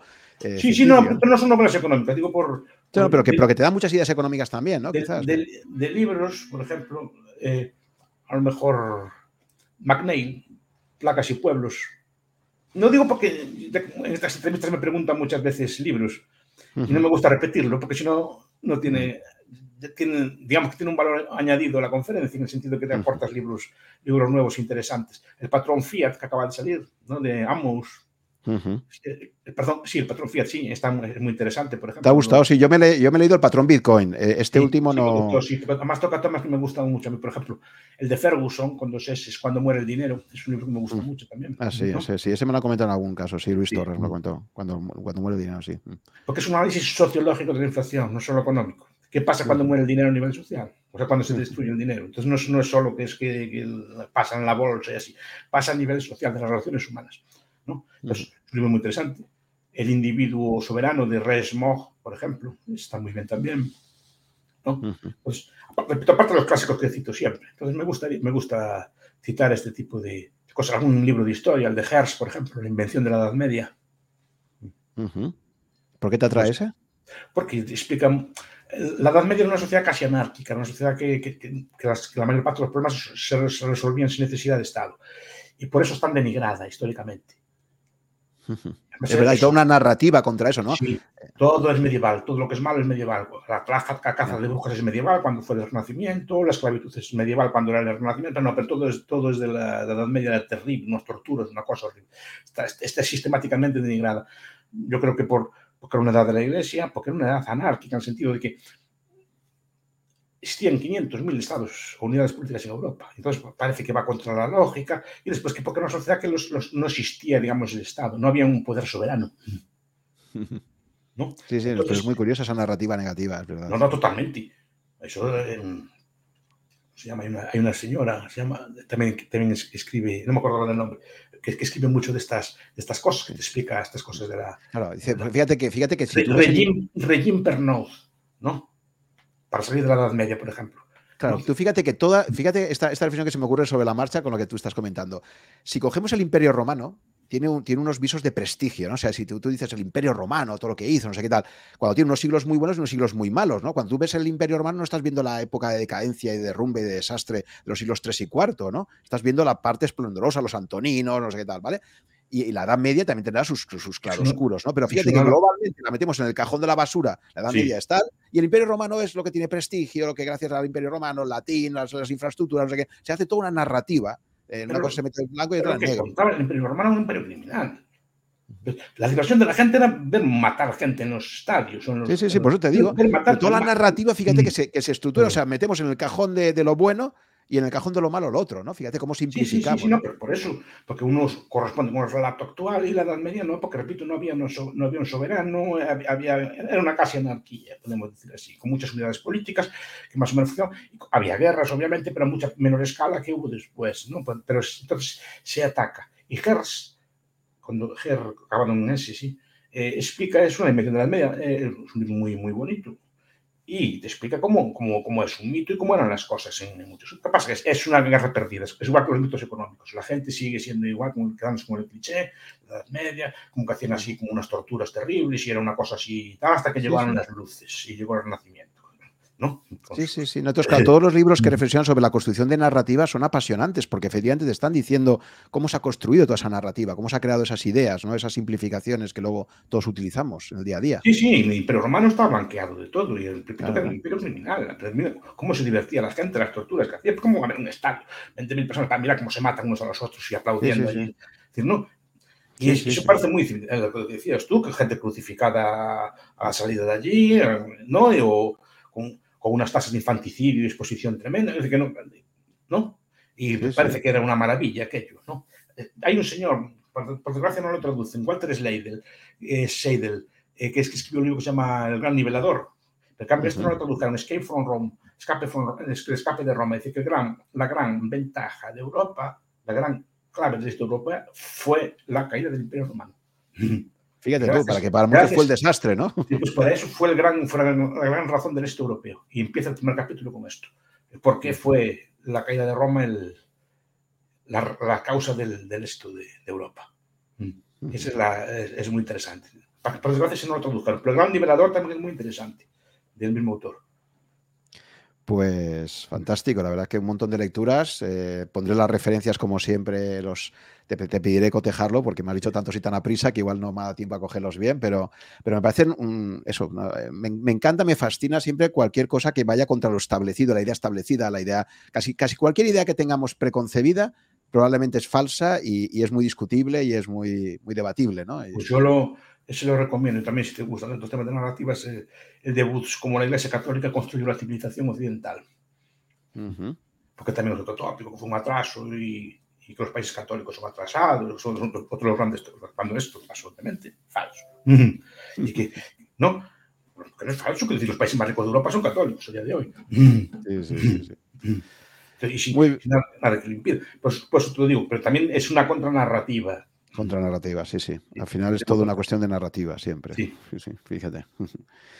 Muy bien, Miguel, pues muchísimas gracias por esta gracias apasionante conversación. Se nos ha hecho cortísima. Seguro que ojalá a ver si en el futuro tenemos una segunda oportunidad, porque oye, se nos ha quedado ahí la conversación. Sí, pero no va a verla. Ah, y he disfrutado muchísimo. Espero que hayamos creado muchas ideas para que la gente se quede ahí con, no, con cosas que le cuestione lo que cree. El, el, entrevistador también es bueno, entonces también es una entrevista.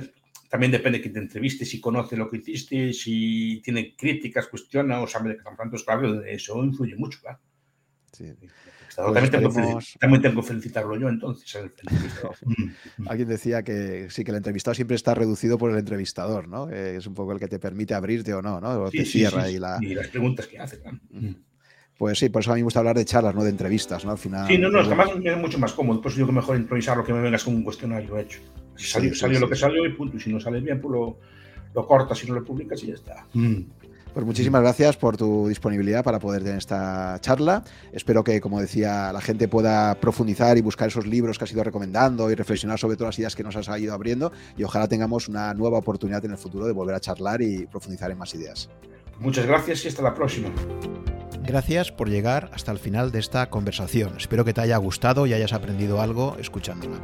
Ya sabes que si estás interesado en estos podcasts, puedes suscribirte a mi blog, que está en rankia.com barra blog barra suc, S-U-C-H, y ahí te iré comunicando, si estás suscrito, por correo electrónico, las novedades cada vez que se publique un podcast nuevo o que organice quizás un webinar con algunos invitados.